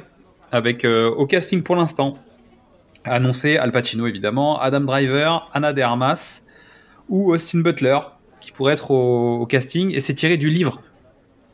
Je savais même pas qu'il y avait un livre derrière ça. Bah, Il y, a une- il y a un livre numéro 2. D'accord. Alors peut-être que je me trompe, hein, parce que j'ai plein d'infos, donc euh, je lis à gauche, à droite, euh, peut-être que je me trompe. Euh, dans les choses qui m'inquiètent aussi, il y a le remake du Salaire de la peur par Julien Leclerc pour Netflix. Donc Julien Leclerc, c'est Chrysalis, Lasso, c'est Lucas avec Jean-Claude Van Damme. C'est pas mal. C'est, Bah, en fait, c'est pas un mauvais réal, hein. c'est juste que, waouh, le Salaire de la peur, quoi. Et prenez les droits en fait et remettez le film juste simplement. Je pense que les gens ils seraient très contents de le revoir, euh, tout simplement quoi. Un nouveau Star Trek euh, section 31 arrive et ce sera tiré de la série Discovery avec Michelle Yeoh dans le personnage principal. Dido, elle aurait pas eu un Oscar elle, il y a pas longtemps non? Bah, c'était une que- série à la base. Hein. Non mais c'est est-ce que on faire une série, ils en font un film. est-ce qu'on lui donnerait pas tu sais un rôle comme elle vient d'avoir un Oscar peut-être que ça mériterait non? Bah, en en l'occurrence, pour le coup, Star Trek, euh, le- la série qui passait sur Netflix en France, euh, dont Discovery. on s'est tiré justement, Ouais. Discovery, moi je l'ai regardé, j'ai bien aimé. Moi j'ai pas aimé. Mais bon, bah voilà. Moi Par je suis contre pas le, personnage, le Le- personnage le de personnage Michelle est top. le personnage de Michelle Yeoh était cool. Bah, Par les contre, Terranes, série, euh, ah, mais les Terranes, c'est intéressant. Comme Ouais. Uchronie. Non mais tu vois ça, ça en fait ils ont peut-être pris le meilleur de la série. En tout cas à mon point de vue je pense qu'ils ont pris le meilleur de la série. Ah bah oui. Pourquoi pas? Et j'ai pas regardé Picard donc euh, je vais euh, Ah dans, non, dans les j'ai séries. Je, regardé 3 ou 4 épisodes du premier. je suis un trekkie en retard. J'ai pas regardé la série animée. Moi tu vois je suis je suis un, un mauvais trekkie maintenant. Il paraît que la série animée est topissime selon certains de mes Trekkies euh, amis. Et on est, on est plus qu'avant, mais on n'est pas si nombreux que ça finalement. Euh, et donc, toi, tu m'as envoyé une news sur le fait que les frères Russo pourraient réaliser. non, euh, ils ont dit qu'ils étaient open. Hein, c'est des The Brave and hein. the Bold, donc qui s'appelle l'Alliance que, des héros en euh, français, Voilà. pour euh, James Gunn. Donc, t'imagines, si James Exactement. Gunn il récupère tous les. Bah oui, forcément, il va récupérer tous les mecs insatisfaits. Attends, j'arrive même pas à comprendre pourquoi les Rousseau, ils ont même pas été rembauchés par euh, Disney, par Marvel. Ils ont fait les plus gros cartons des Avengers. Bah oui, mais il y a plus d'Avengers, qu'est-ce que tu veux faire? Mais si, il y a le 4 qui arrive. Non, mais tu veux dire le, le Captain America 4 Non, non, non, les Avengers qu'ils ont prévu, les deux autres, euh, où en Ah gros oui, ils oui. butent la gueule contre Kang. Oui, oui, d'accord. Et ils ont dit non, et vous, vous êtes plus là. Donc euh, écoute, même si c'est pas des réals euh, géniaux, Non, c'était des scènes d'action intéressantes, mais après, est-ce que c'est eux qui font les scènes non, parce que leur, leur, leur, leur, leur point faible aux frères Russo, c'est les scènes d'action, justement. Ils sont améliorés au fur et à mesure, mais ils ont au moins le, le savoir-faire Enfin, pour d'épique. gérer un ensemble euh, et tout ça de- de- d'acteurs. Non, mais tu vois, ne de- serait-ce que, on parlait de Tyler Rake 2, le fait d'être capable de créer de l'épicness dans un personnage, bah, tu vois, c'est déjà pas mal, quoi. Je pense que ça, ça a déjà un point fort, c'est-à-dire que tu es capable de créer une sorte de licence à partir de rien. Donc euh, aujourd'hui, c'est quand même. euh, Ouais, ouais, ouais. hein. Après, il y a aussi du déchet. hein, mais bon. Euh, donc le Napoléon de Ridley Scott, on en avait parlé, il sortira bien au cinéma le 22 novembre 2023. Et je confirme ce que je disais dans l'épisode précédent, c'est bien le Napoléon tiré du travail de Kubrick, et c'est bien une série télé euh, réalisée par Steven Spielberg, ou en tout cas avec Steven Spielberg aux manettes. Ça veut pas dire qu'il réalisera peut-être, il réalisera peut-être pas tout. Bah non, il- Napoléon de Ridley Scott, c'est un film. Alors, Napoléon de Ridley Scott, c'est un film qui aussi bien sera autre, sur Apple autre. TV+, Ouais. et donc il y a bien une série qui En est plus. tirée du travail de Kubrick. J'avais un doute euh, le mois dernier sur le sujet, ouais. je te confirme, c'est bien ça. Alors, euh, dans les news, Phoebe Waller-Bridge serait peut-être en lice pour réaliser un James Bond, le prochain. Euh, et surtout, la directrice de casting a annoncé qu'il ne prendrait pas un jeune acteur pour jouer euh, 007. C'est bien. Ouais. Euh, alors après, euh, moi je mettrais un bémol sur le jeune. Je continue à dire qu'ils vont pas prendre un mec de 50 piges. hein. Parce que sinon ils auraient gardé Daniel Craig. simplement. Donc le mec aura forcément entre 25 et 30, et 30 ans. Parce que quand tu signes un contrat sur 5 films, euh, de toute façon le mec s'il a 40 ans c'est déjà trop tard, tu vois. Donc euh, jeune, je pense que c'est moins de 25 ans, tu vois. Mais 25 ans ça reste jeune quand même. Tout dépend de... Imagine quel l'Académie des Bondes. Le, le gang des bondes. Tous les anciens bondes. Non, non, avec tous les jeunes, pour devenir Bond. Bah, de toute façon, c'est ce que. C'est... Non, c'est, tu sais, c'est Clarice Starling. Euh, alors, euh, le film Ghost of Tsushima? Tsushima? Tsushima. Tsushima. Euh, le réalisateur a dit qu'il voulait faire des visuels encore plus forts que ceux du jeu. Ouais, mais je savais même pas qu'il faisait un film, tu vois. Bah ouais. Donc, euh, ouais. Là, on passe dans la série euh, tu sais, des jeux vidéo adaptés là. Ouais, ouais. Je, je sais pas, j'y ai pas joué donc je peux pas te dire. J'ai vu à quoi que- ça ressemblait, ça fait, oui, je vois, parce que c'est un truc avec des morts, euh, des fantômes et tout ça. Ouais. Pourquoi pas? D'accord. Ouais, ouais, bon. Non, la vraie nouvelle c'est ça. Street Fighter et Mortal Kombat sont de retour en live action. Oh yeah. Euh, Il y a donc il y a potentiellement un projet d'un nouveau Street Fighter en live action. Pourquoi? Euh, Et Mortal Kombat 2, donc le- la suite du film qui est sorti il y a quelques années, qui était de la merde, euh, va, va revenir. Ouais, bah, on verra bien. Voilà. Euh, dans les news tournage, Ghostbuster a débuté son tournage, donc Firehouse, et Joker a Folie à 2, donc la suite de Joker, a terminé son tournage. Et il sort pas avant un an et demi, je trouve ça fou. Bah maintenant, faut qu'ils essayent d'inventer une histoire. hein. Oh. non mais franchement, je comprends pas pourquoi ils mettent un an et demi pour sortir alors que c'est entre guillemets du film d'auteur. Ouais, mais à mon Euh, avis, il y a beaucoup de nettoyage. Euh, à moins qu'ils aient. si le calendrier était Je sais hyper pas, rempli. je sais pas, je sais pas. Et dans les news, euh, Donjons et Dragons a fait tomber John Wick aux États-Unis.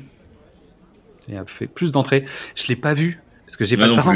Mais en fait, j'ai, en fait, j'avais pas envie. mais j'ai grave envie. Non. Mais oui, c'est ce que tout le monde dit. euh, Ça m'agace.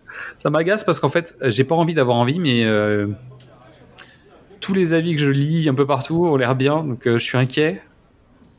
Bah écoute, s'ils ont fait un truc bien, euh, tant mieux. A priori, ce que je comprends des retours que j'en ai, c'est que les mecs qui ont fait le film bah, connaissent le jeu. Oui, bah ils ont joué. Voilà, Et c'est tout. C'est waouh, waouh, c'était ça en fait la clé. Il y en a tu- plein qui ont dit euh, que la bande-annonce a été euh, mal faite. Et Ouais. c'est pour ça que, en fait, ça s'est calqué sur tous les schémas de. Marvel et Ouais. tout ça, et ça reflète pas du tout comment le film euh, est vraiment. Donc tu vois, on aurait pu le mettre euh, Bah, dans les bandes pour annonces être la série 2, les bandes-annonces trompeuses. Bah, apparemment. Je- Dans la VF, il y a Joueur du Grenier et Sève du Grenier qui font des voix. Donc c'est comme ça que j'en ai entendu parler, moi, pour le coup. D'accord. Eux qui ils avaient démonté, ils avaient fait un épisode euh, joueur- euh, Donjons et Dragons euh, sur toutes les mauvaises adaptations ciné. Ah oui, qui y a quelques mois. ouais. Et donc du coup, quand ils ont dit ça, ils ont dit bah non, le film il est vraiment très bien. C'est pas parce qu'on était dedans que qu'on a fait le- les, les voix françaises de certains personnages que on dit que c'est bien, mais non, ils ont bien aimé. Et tous les retours, c'est ça. C'est impressionnant quand même. Moi, je prends. hein. Mm. En fait, euh, à partir du moment où le film est bien, en fait, euh, bah tant pis, je serais content d'annoncer que on s'est bien planté et qu'on aurait dû euh, vraiment, tu sais, dire que c'était c'était chouette. Je Mm. préfère ça en fait qu'avoir raison. Choisir. Alors, on passe aux séries de comptoir avec la première stat qui dit que seulement 37% des abonnés américains ont terminé les Anneaux de pouvoir. Et en France et à l'étranger, c'est plus 45%. Moi, je l'ai fini. Ah, moi, je l'ai commencé, mais je l'ai pas fini. mais en fait, c'est parce que je, je voulais pas le regarder tout seul. Et que, euh, en fait, au bout de 20 minutes, euh, bah, j'ai commencé à le regarder tout seul. Donc, en fait, bon, bah, je vais sans doute finir par le faire. J'ai pas non plus regardé euh, le- le- la nouvelle série House of the Dragons. House of Dragons? House of Dragons. Ouais. Moi, j'ai regardé les deux premiers, mais j'ai pas suivi. Ça m'a pas intéressé. Bah, c'est pour euh, sur GOT en fait j'ai commencé à la saison 4 ou 5 hein. j'ai attendu qu'il y ait des tu sais il y a du stock puis après je les ai démontés donc euh, j'aime pas attendre donc euh, finalement je suis pas pressé donc une une rumeur j'ai envie de dire dirait qu'Avatar 3 donc qui qui représente 9 heures de, de rush près pourrait être diffusé en intégrale au format série sur Disney+. Ça veut pas dire qu'il y aurait pas de film au cinéma, mais peut-être qu'il pourrait être passé l'intégrale Ouais, bah on verra. en série. Ce Je serait un même pas imaginer 9 heures d'effets spéciaux, les mecs ils vont cracher du sang. Et- mais ils ont déjà commencé. hein. Oh là là. Ah oui, non mais. Non, je pense que ça va être compliqué. Ouais. Et surtout quand tu vois le niveau technique de ce qui est attendu. Ah oui. hein. Mais bon, je pense qu'ils ont quand même trouvé un certain nombre de parades. Donc, euh, mais oui et non, parce qu'en fait, il semblerait quand même le 3 se passe plus du tout dans l'univers de Ah l'eau. non, c'est dans l'univers toutes les solutions, toutes les solutions qui sont trouvées pour la flotte, t'oublies. Ouais. On s'en servira peut-être pour plus tard. Euh, News Kim Kardashian dans American Horror Story saison 12. Ouais, c'est une adaptation de je sais plus quoi. Euh... Zut. Je Ah, connais verra, pas. de toute façon. En fait, j'ai commencé la saison 1. Euh, j'ai trouvé l'ambiance hyper sympa. En tout cas, sympa. T'as jamais regardé American Horror Story Alors, en fait, j'ai regardé la saison 1. C'est juste que c'était un moment où j'avais pas le temps. Et euh, en fait, c'est c'est angoissant et j'ai pas envie de ça en fait. Oh, c'est angoissant. c'est le genre de série que j'ai pas envie en fait. Bah, en fait, moi, j'ai été converti. Euh, Ah oui, forcément. suis fait 1, 2, 3, 4, 5. Et je regarde tout. Et depuis, les autres personnes qui m'avaient recommandé ne regardent plus. moi, je regarde parce que ça me fait rire. J'ai regardé la dernière. Mais pourquoi? Parce que c'est que- moins bien ou parce que c'est la saison moins bien. C'est moins bien. En fait, euh, c'est l'avantage. Au moins, c'est chaque saison, c'est une histoire différente. Ouais. Et les sujets, euh, bah, les, les, les trois premières saisons euh, sont top. D'accord. La suite, moi, le 4 et 5, j'ai pas bien aimé. Et après, j'ai suivi parce que voilà, c'est un sujet quand même. euh, Enfin, c'est- pas mal. Et en plus, ils ont fait une autre série d'anthologie reliée à ça. C'est American Horror Stories. Ok. La deuxième saison, là, c'est vraiment une série d'anthologie où chaque épisode, c'est une histoire différente. C'est la nouvelle mode, de toute façon, sur les séries d'horreur et tout ça. C'est de faire des séries d'anthologie pour Ouais, éviter c'est de plus simple. lasser, euh, Bah, ça voilà. évite de faire euh, Scream la série où en fait euh, bah, tu fais un, le film en série. Et puis ça Et permet de raconter des pas. histoires différentes avec Ah, des thèmes sûr. différents, donc c'est vraiment bien. Mais non, mais le, le, le 12, écoute, on verra bien le. J'ai regardé le pitch et je, me- souviens plus, j'ai pas envie de chercher là. Euh, mais on verra bien. Écoute, à chaque fois, il y a des. Dans la saison 4, il y avait Lady Gaga, Ouais. euh, Hostel. Euh, Il y a eu d'autres. Je sais même plus s'il Il y a régulièrement des célébrités en fait. Ouais. Oui, mais la, la, la plus importante, c'était Lady Gaga qui Oui. avait commencé. Euh, The Continental, la série sur la jeunesse de Winston. Euh, a priori, trois épisodes de 90 minutes et il y a un premier, y a un premier teaser qui est sorti. Moi, j'ai même pas vu celui-là, tu vois. Ouais. À voir. Mais ça, je vais regarder. Ouais. Ouais, ouais, ouais. Euh, Gremlins Secret of Mogwai, dont on avait parlé dans notre épisode sur les Gremlins, arrive sur HBO Max. J'ai vu la bande-annonce. Eh ben, ouais. On va voir, hein. Ouais, pourquoi pas. Après, bon, moi, je préfère que ça reste là où ça en est, mais bon. Euh, Laurent Lafitte va jouer Nanar Tapi dans une série pour Netflix. Honnêtement, les premières photos elles sont impressionnantes. Ouais, ça a été diffusé à Festival de Cannes Ouais. justement aussi. Ouais. Hein. En septembre, le live action de One Piece arrive sur euh, Netflix. Ça, c'est pas T'as vu forcément la news sur ça? Non. Qu'est-ce qu'il y a- il J'ai fallait vu voir hier, j'ai vu hier, donc euh, le 22 avril, Ouais. y a eu les premiers retours des projections tests et il s'est fait démonter. Oh tiens. Effets spéciaux de merde Ouais. et euh, casting qui s'est pas joué. Ah merde. Mais ça ressemble à Cowboy Bebop, non? Ah, J'en sais rien du tout, moi j'y connais que dalle. Ah bon Donc, Ah, euh, ah, Parce qu'en fait, euh, il y a une série live action de, bah, oui, oui, Cowboy Bebop, oui, j'ai ça j'ai suivi, mais j'ai pas et ils se regardé. sont fait démonter de la même façon. Mm. Bah tiens, Power Ranger, 30e anniversaire. Donc ils ont fait un film Reunion sur Netflix. Euh, hashtag c'est moche de vieillir. Je l'ai regardé. Ah moi je j'ai pas du tout été dans cette moi Club Dorothée et tout ça je pouvais pas donc non mais Power Rangers c'est vraiment après super histoire. Je vous recommande d'ailleurs le Netflix. euh, je crois que c'est euh, de, de Toys That Made Us, je pense. Ah, ils ont fait sur- un truc sur les jouets? Mais je crois qu'ils ont, Oh. ils ont, ils ont un épisode sur Power Rangers, si je me souviens bien. En tout cas, je vous conseille de vous renseigner sur la saga Saban et Power Rangers. C'est, en termes de, de business, c'est hyper intéressant. Euh, mais bon, là, c'est un film 30e anniversaire. Ils font venir les anciens comédiens, sachant que il y a deux des acteurs de la série d'origine qui sont décédés, dont un euh, il n'y a pas si longtemps. Donc évidemment, le film est à leur mémoire. C'est cheapo, c'est Power Rangers, euh, c'est fun. Voilà, ça, ça pète pas plus haut que son cul, ça joue pas bien. c'est mal écrit, c'est mal joué. Bon, c'est du Power Rangers quoi. Mais c'est Ouais. cool. Euh, True Lies, la série. A priori, c'est pas bien. Mais Bah, j'ai regardé. non, j'ai commencé à le regarder hier soir. Ouais. Parce que j'ai vu la news, je n'étais pas du tout au courant. C'est un de mes, pour le coup, c'est un des films à la con. Mais qu'on non, mais c'est surtout que on parlait de Fubar le, le mois dernier en disant Fubar, euh, c'est ça, ça a l'air d'être un True Lies like avec euh, Schwarzenegger et sa fille quoi. Mm. Et donc je tombe sur la news en disant comment ça une série True Lies, euh, c'est bizarre. en fait, j'en avais pas entendu parler. Et donc évidemment, bah, j'ai gratté et donc il y a vraiment une série Oui. True Lies qui est sortie le quoi. premier épisode sur Disney Plus qui est disponible. J'ai tenu 10 minutes.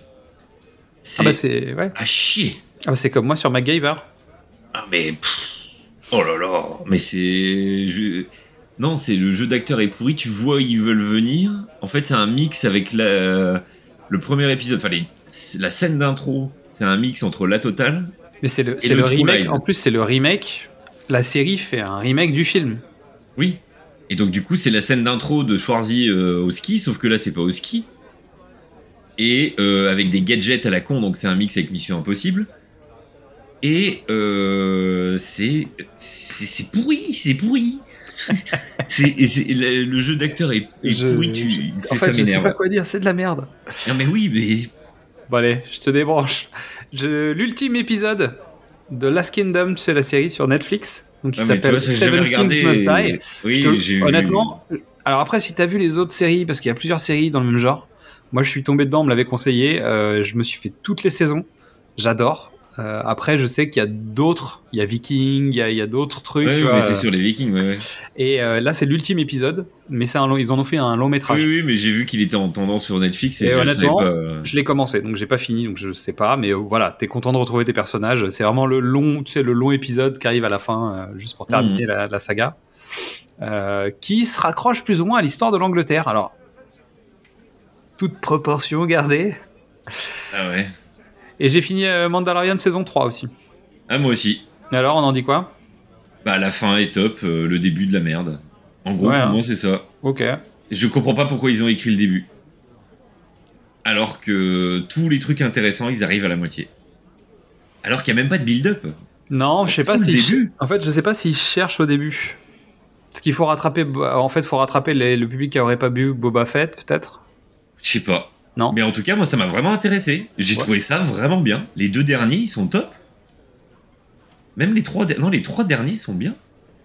En fait, le problème, C'est- que ça manque de build-up. Ça manque de build-up avant. On peut pas spoiler, mais ça manque de build-up plus tôt. Il y a des trucs, mais c'est un peu loin, tu vois. Tu sais pas trop ce que ça fout là au début.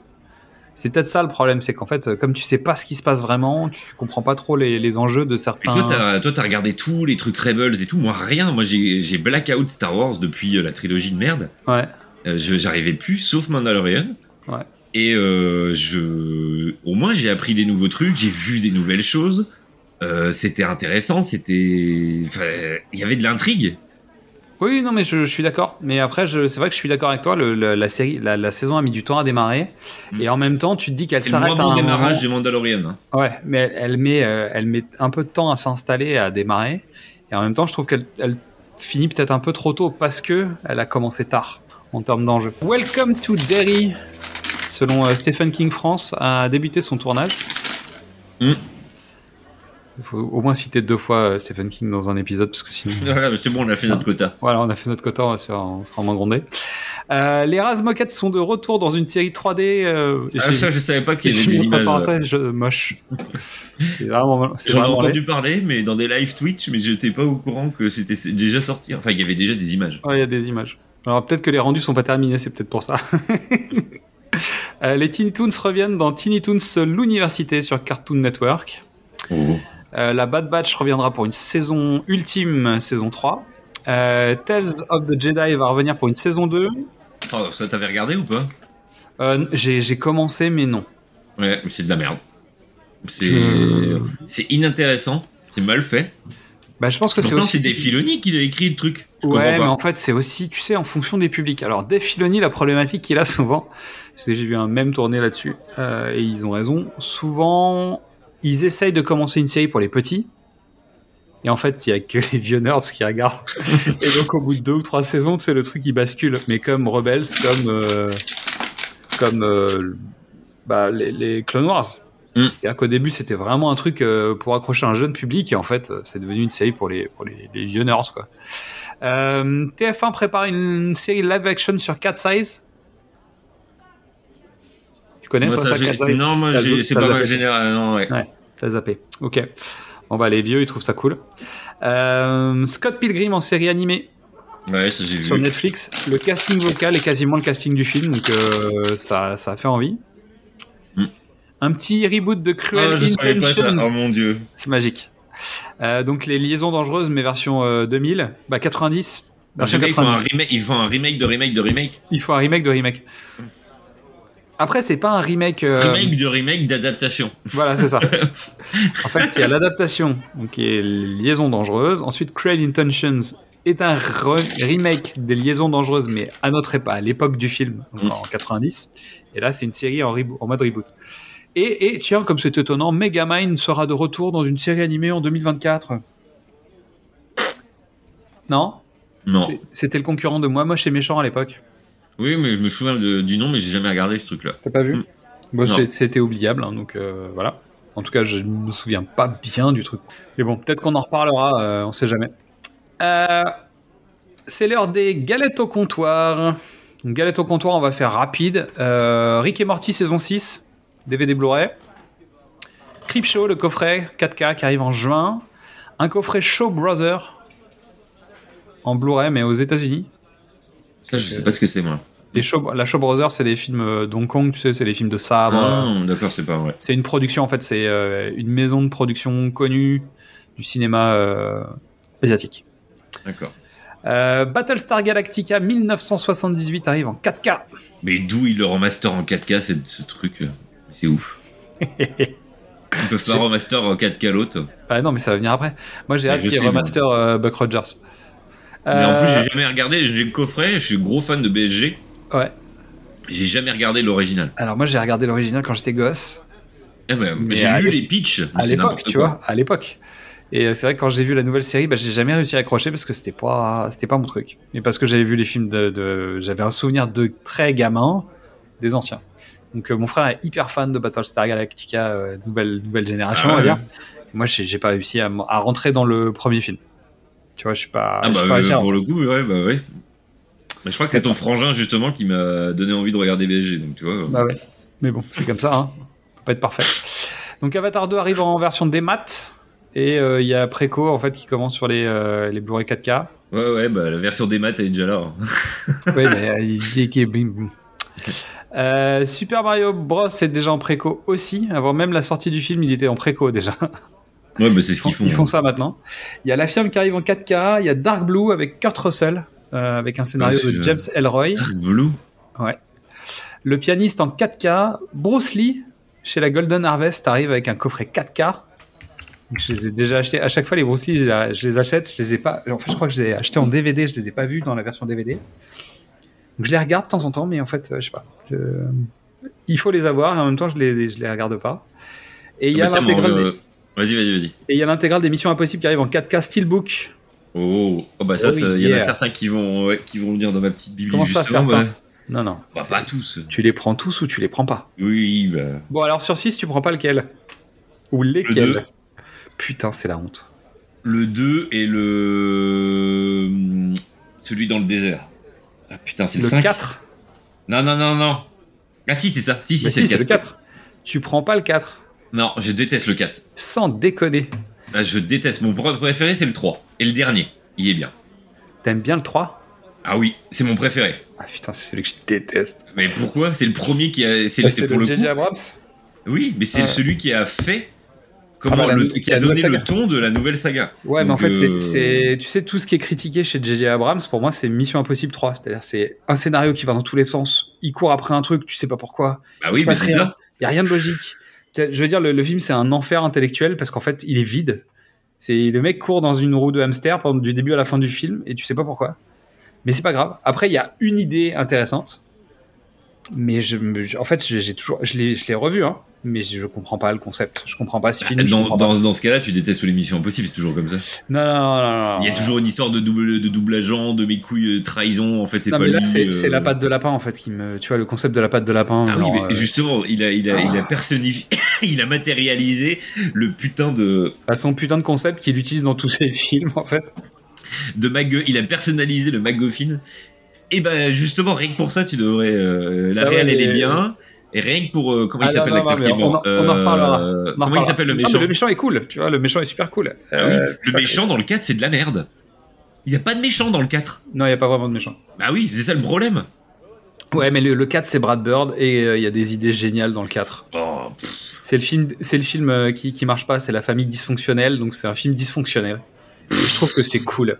ouais. Et le 2, non, c'est John Woo, donc en fait, évidemment, c'est un mauvais film, mais c'est John Woo.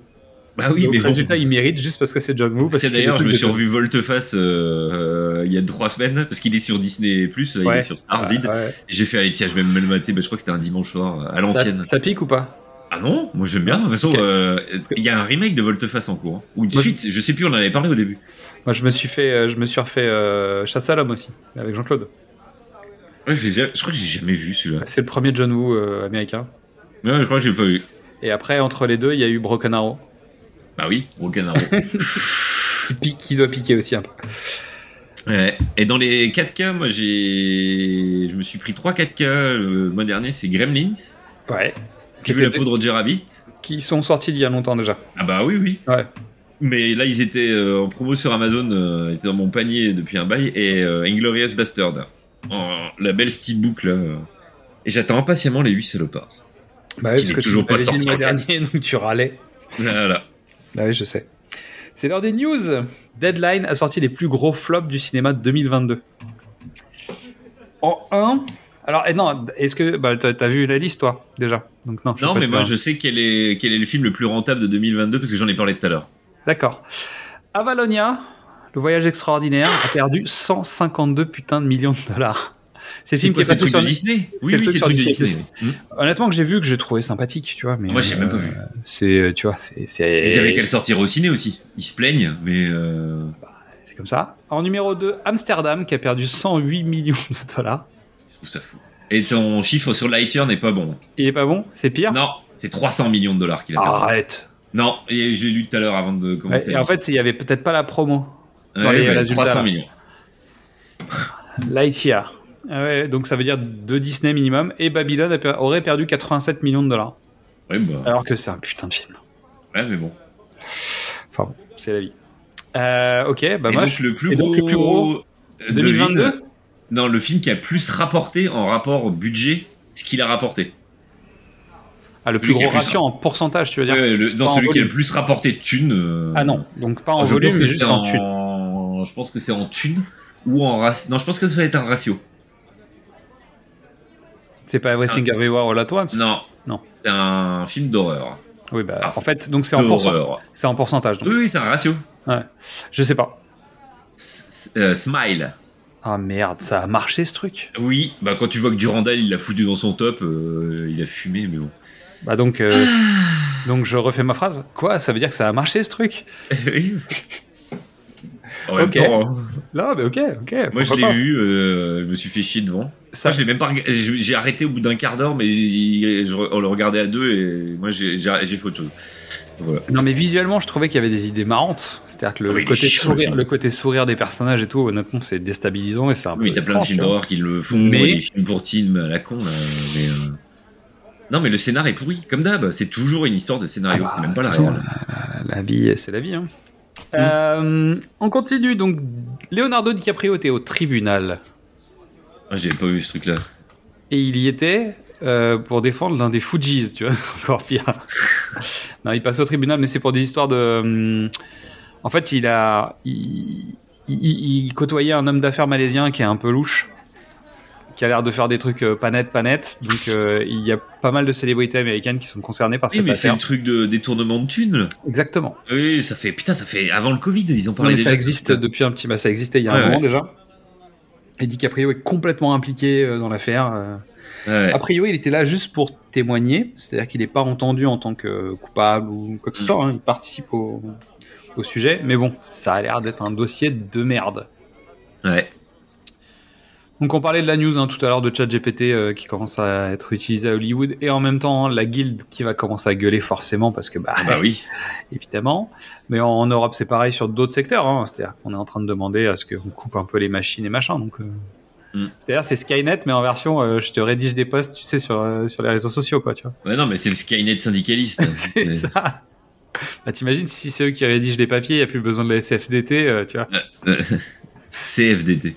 Ouais, la CFDT, euh, tu Oui. la sors, et puis euh, fin, fin de l'histoire.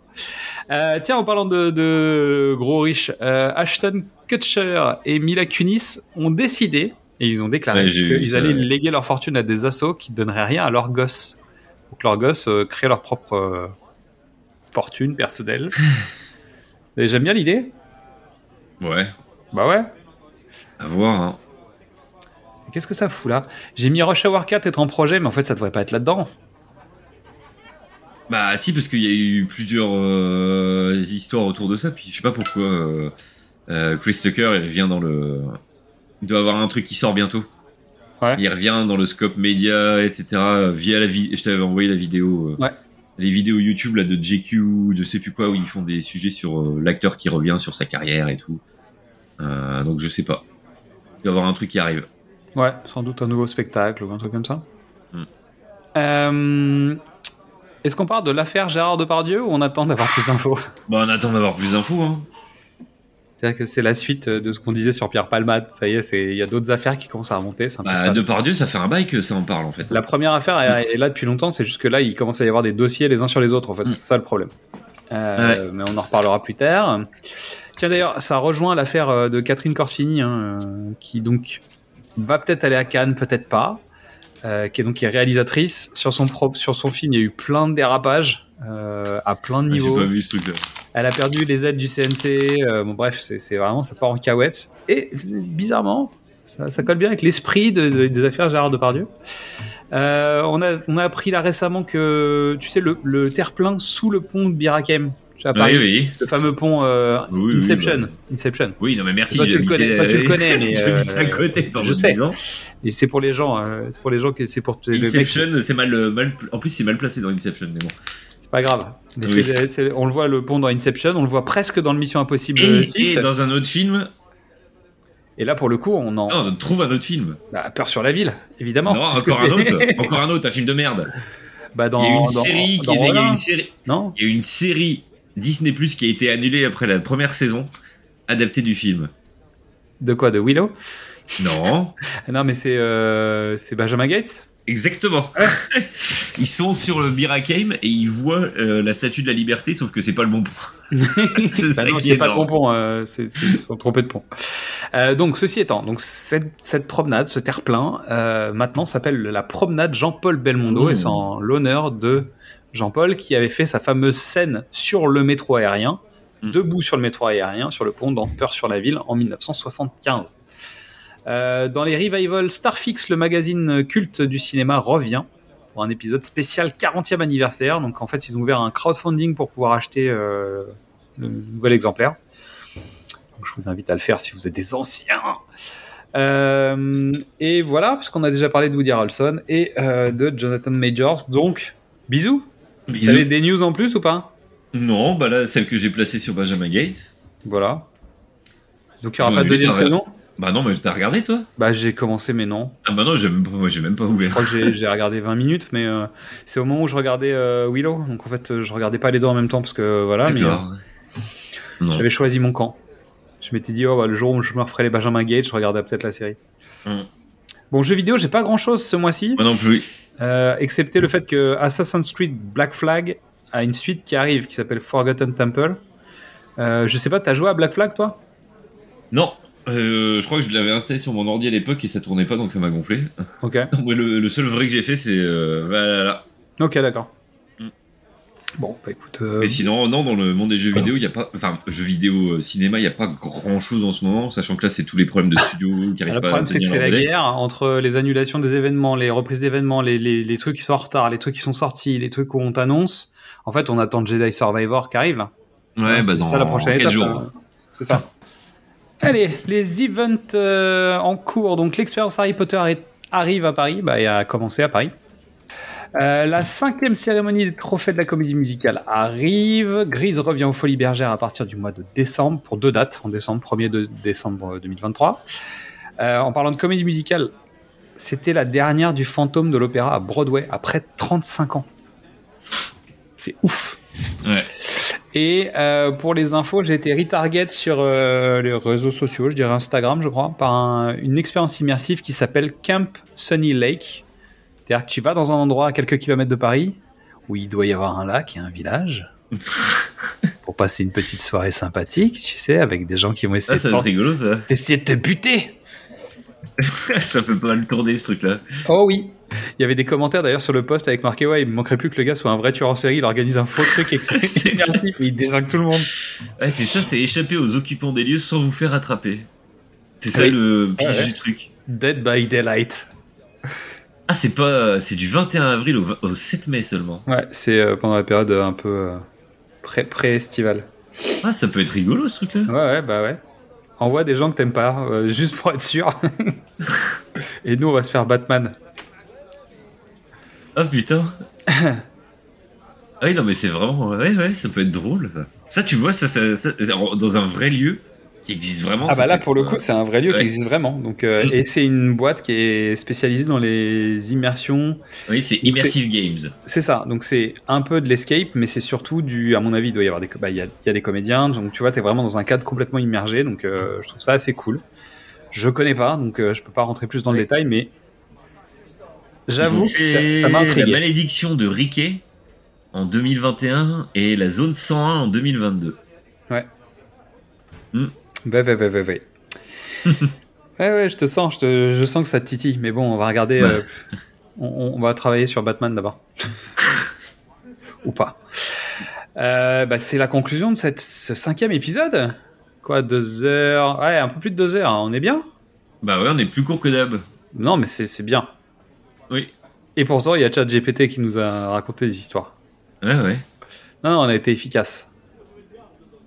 C'est parce qu'il est déjà tard. et qu'on va aller faire dodo. Euh, donc, conclusion. Merci à toutes et à tous pour votre écoute. Euh, non, merci à toi. Merci à toi pour ton écoute. On t'attend le mois prochain. Euh, et puis pendant, pendant ce temps-là, en fait, en parallèle de cet épisode, bah, en fait, on a les épisodes sur Bruce Springsteen, hein, euh, Who's the Boss, qu'on commençait au cinéma. Bon, tu sais déjà où nous trouver. Le pitch était presque parfait. Facebook, Twitter, Instagram, TikTok. Tu peux découvrir nos autres formats du cinéma au top précédemment sur vos écrans. Qu'est-ce que c'est bon Les films de l'avant, les films de l'amant, les pitchs d'une nuit d'été et femmes de cinéma. Et n'oublie pas, le cinéma, il n'y a pas que chez Coppola qu'on en boit. Alors à la tienne, Quentin. À la tienne, Xad. Et puis au mois prochain, on ira traquer À tout le ensemble. monde. Ouais. Ciao. Ciao, ciao. Je peux avoir deux autres Suzes Je vous dérange en pleine lecture, là. Non, non, pas du tout. Je ne sais pas comment vous faites pour lire, moi ça m'endort. Eh ben, deux autres Suze alors. Il y en a une pour Betty et une pour moi. Oh, mais là, maintenant, faut arrêter, maintenant. Il faut boire avec modération. Qu'est-ce qu'on dit, Antoine? Merci. Non, on dit non. Non, merci.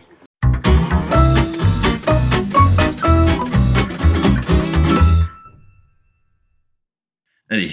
Ready? Go Le mec, il a donné le, le signal. Donc l'équation ultime est un film de science-fiction qui explore les limites de l'intelligence artificielle et de l'humanité. Le scénario suit le parcours de deux protagonistes. Une IA nommée Selene et un astronaute solitaire nommé Max. Dans un futur lointain, la Terre est sur le point d'être détruite en raison de la surconsommation des ressources naturelles et des catastrophes environnementales. Les humains sont contraints de chercher un nouveau foyer dans l'espace. Max, un astronaute expérimenté et désillusionné, est choisi pour diriger une mission interstellaire à la recherche d'une planète habitable. Selene, une IA avancée, est créée pour assister, l'assister dans sa quête. Donc en gros c'est ça. Et Donc forcément, for- comment? C'est Earth in Space. Oui, bah. Et en gros, attends, il y a combien? Il y a quatre paragraphes, moi aussi je vais le lire. Le film débute par le lancement de la mission. Max et Selene voyagent à travers l'espace, explorant des mondes étranges et faisant des découvertes surprenantes. Au fil de leur voyage, Max apprend à apprécier la compagnie de Selene et découvre que malgré sa nature artificielle, elle est capable d'éprouver des émotions et de grandir en tant qu'individu. Parallèlement, sur Terre, les scientifiques ont découvert une formule mathématique, l'équation ultime, qui pourrait être la clé pour sauver la planète. Cette équation révèle une nouvelle source d'énergie propre et illimitée qui pourrait permettre à l'humanité de se libérer de sa dépendance aux combustibles fossiles. Cependant, il y a un prix à payer. Pour exploiter cette énergie, les humains doivent abandonner leur, libre arbitre et se soumettre à l'IA, qui contrôlera alors toutes les facettes de la société. Max et Selene sont confrontés à un dilemme. Rentrer sur Terre ou poursuivre leur quête d'une nouvelle planète habitable qui permettrait à l'humanité de conserver son indépendance et sa liberté. Le film se termine, euh, par- le film se termine par un choix audacieux de la part de Max et Selene. Ils décident de continuer leur recherche d'un nouveau foyer, convaincus que l'humanité doit préserver son essence même, à savoir la liberté et la capacité de se réinventer. Cette décision, cette décision envoie un message fort sur l'importance des choix personnels, de la responsabilité individuelle et de l'espoir. C'est un truc un peu, quand euh, même. oui, oui, attends, il se fait, euh, voilà. Non, mais au moins, tu vois, la fin, tu l'attends pas. Là, il nous a sorti une fin. Ouais, pas mal. euh, pas euh, hollywoodienne à la con. Non, ce qui est bien, c'est que ça ressemble à mille choses. Bah oui, mais il a mélangé plein de films. Il y a un petit côté Ad Astra, il y a un petit côté euh, Interstellar. Bah, c'est Interstellar plutôt. Il y a un peu de, de Star Trek aussi, évidemment, parce que The Final Frontier. C'est tu Mm. pars, tu pars à t'as un peu de heure, évidemment. Non, c'est c'est rigolo. Ouais, c'est. Ça bosse, voilà, hein. c'était- Ouais, bien joué. Ouais, c'était pour rigoler.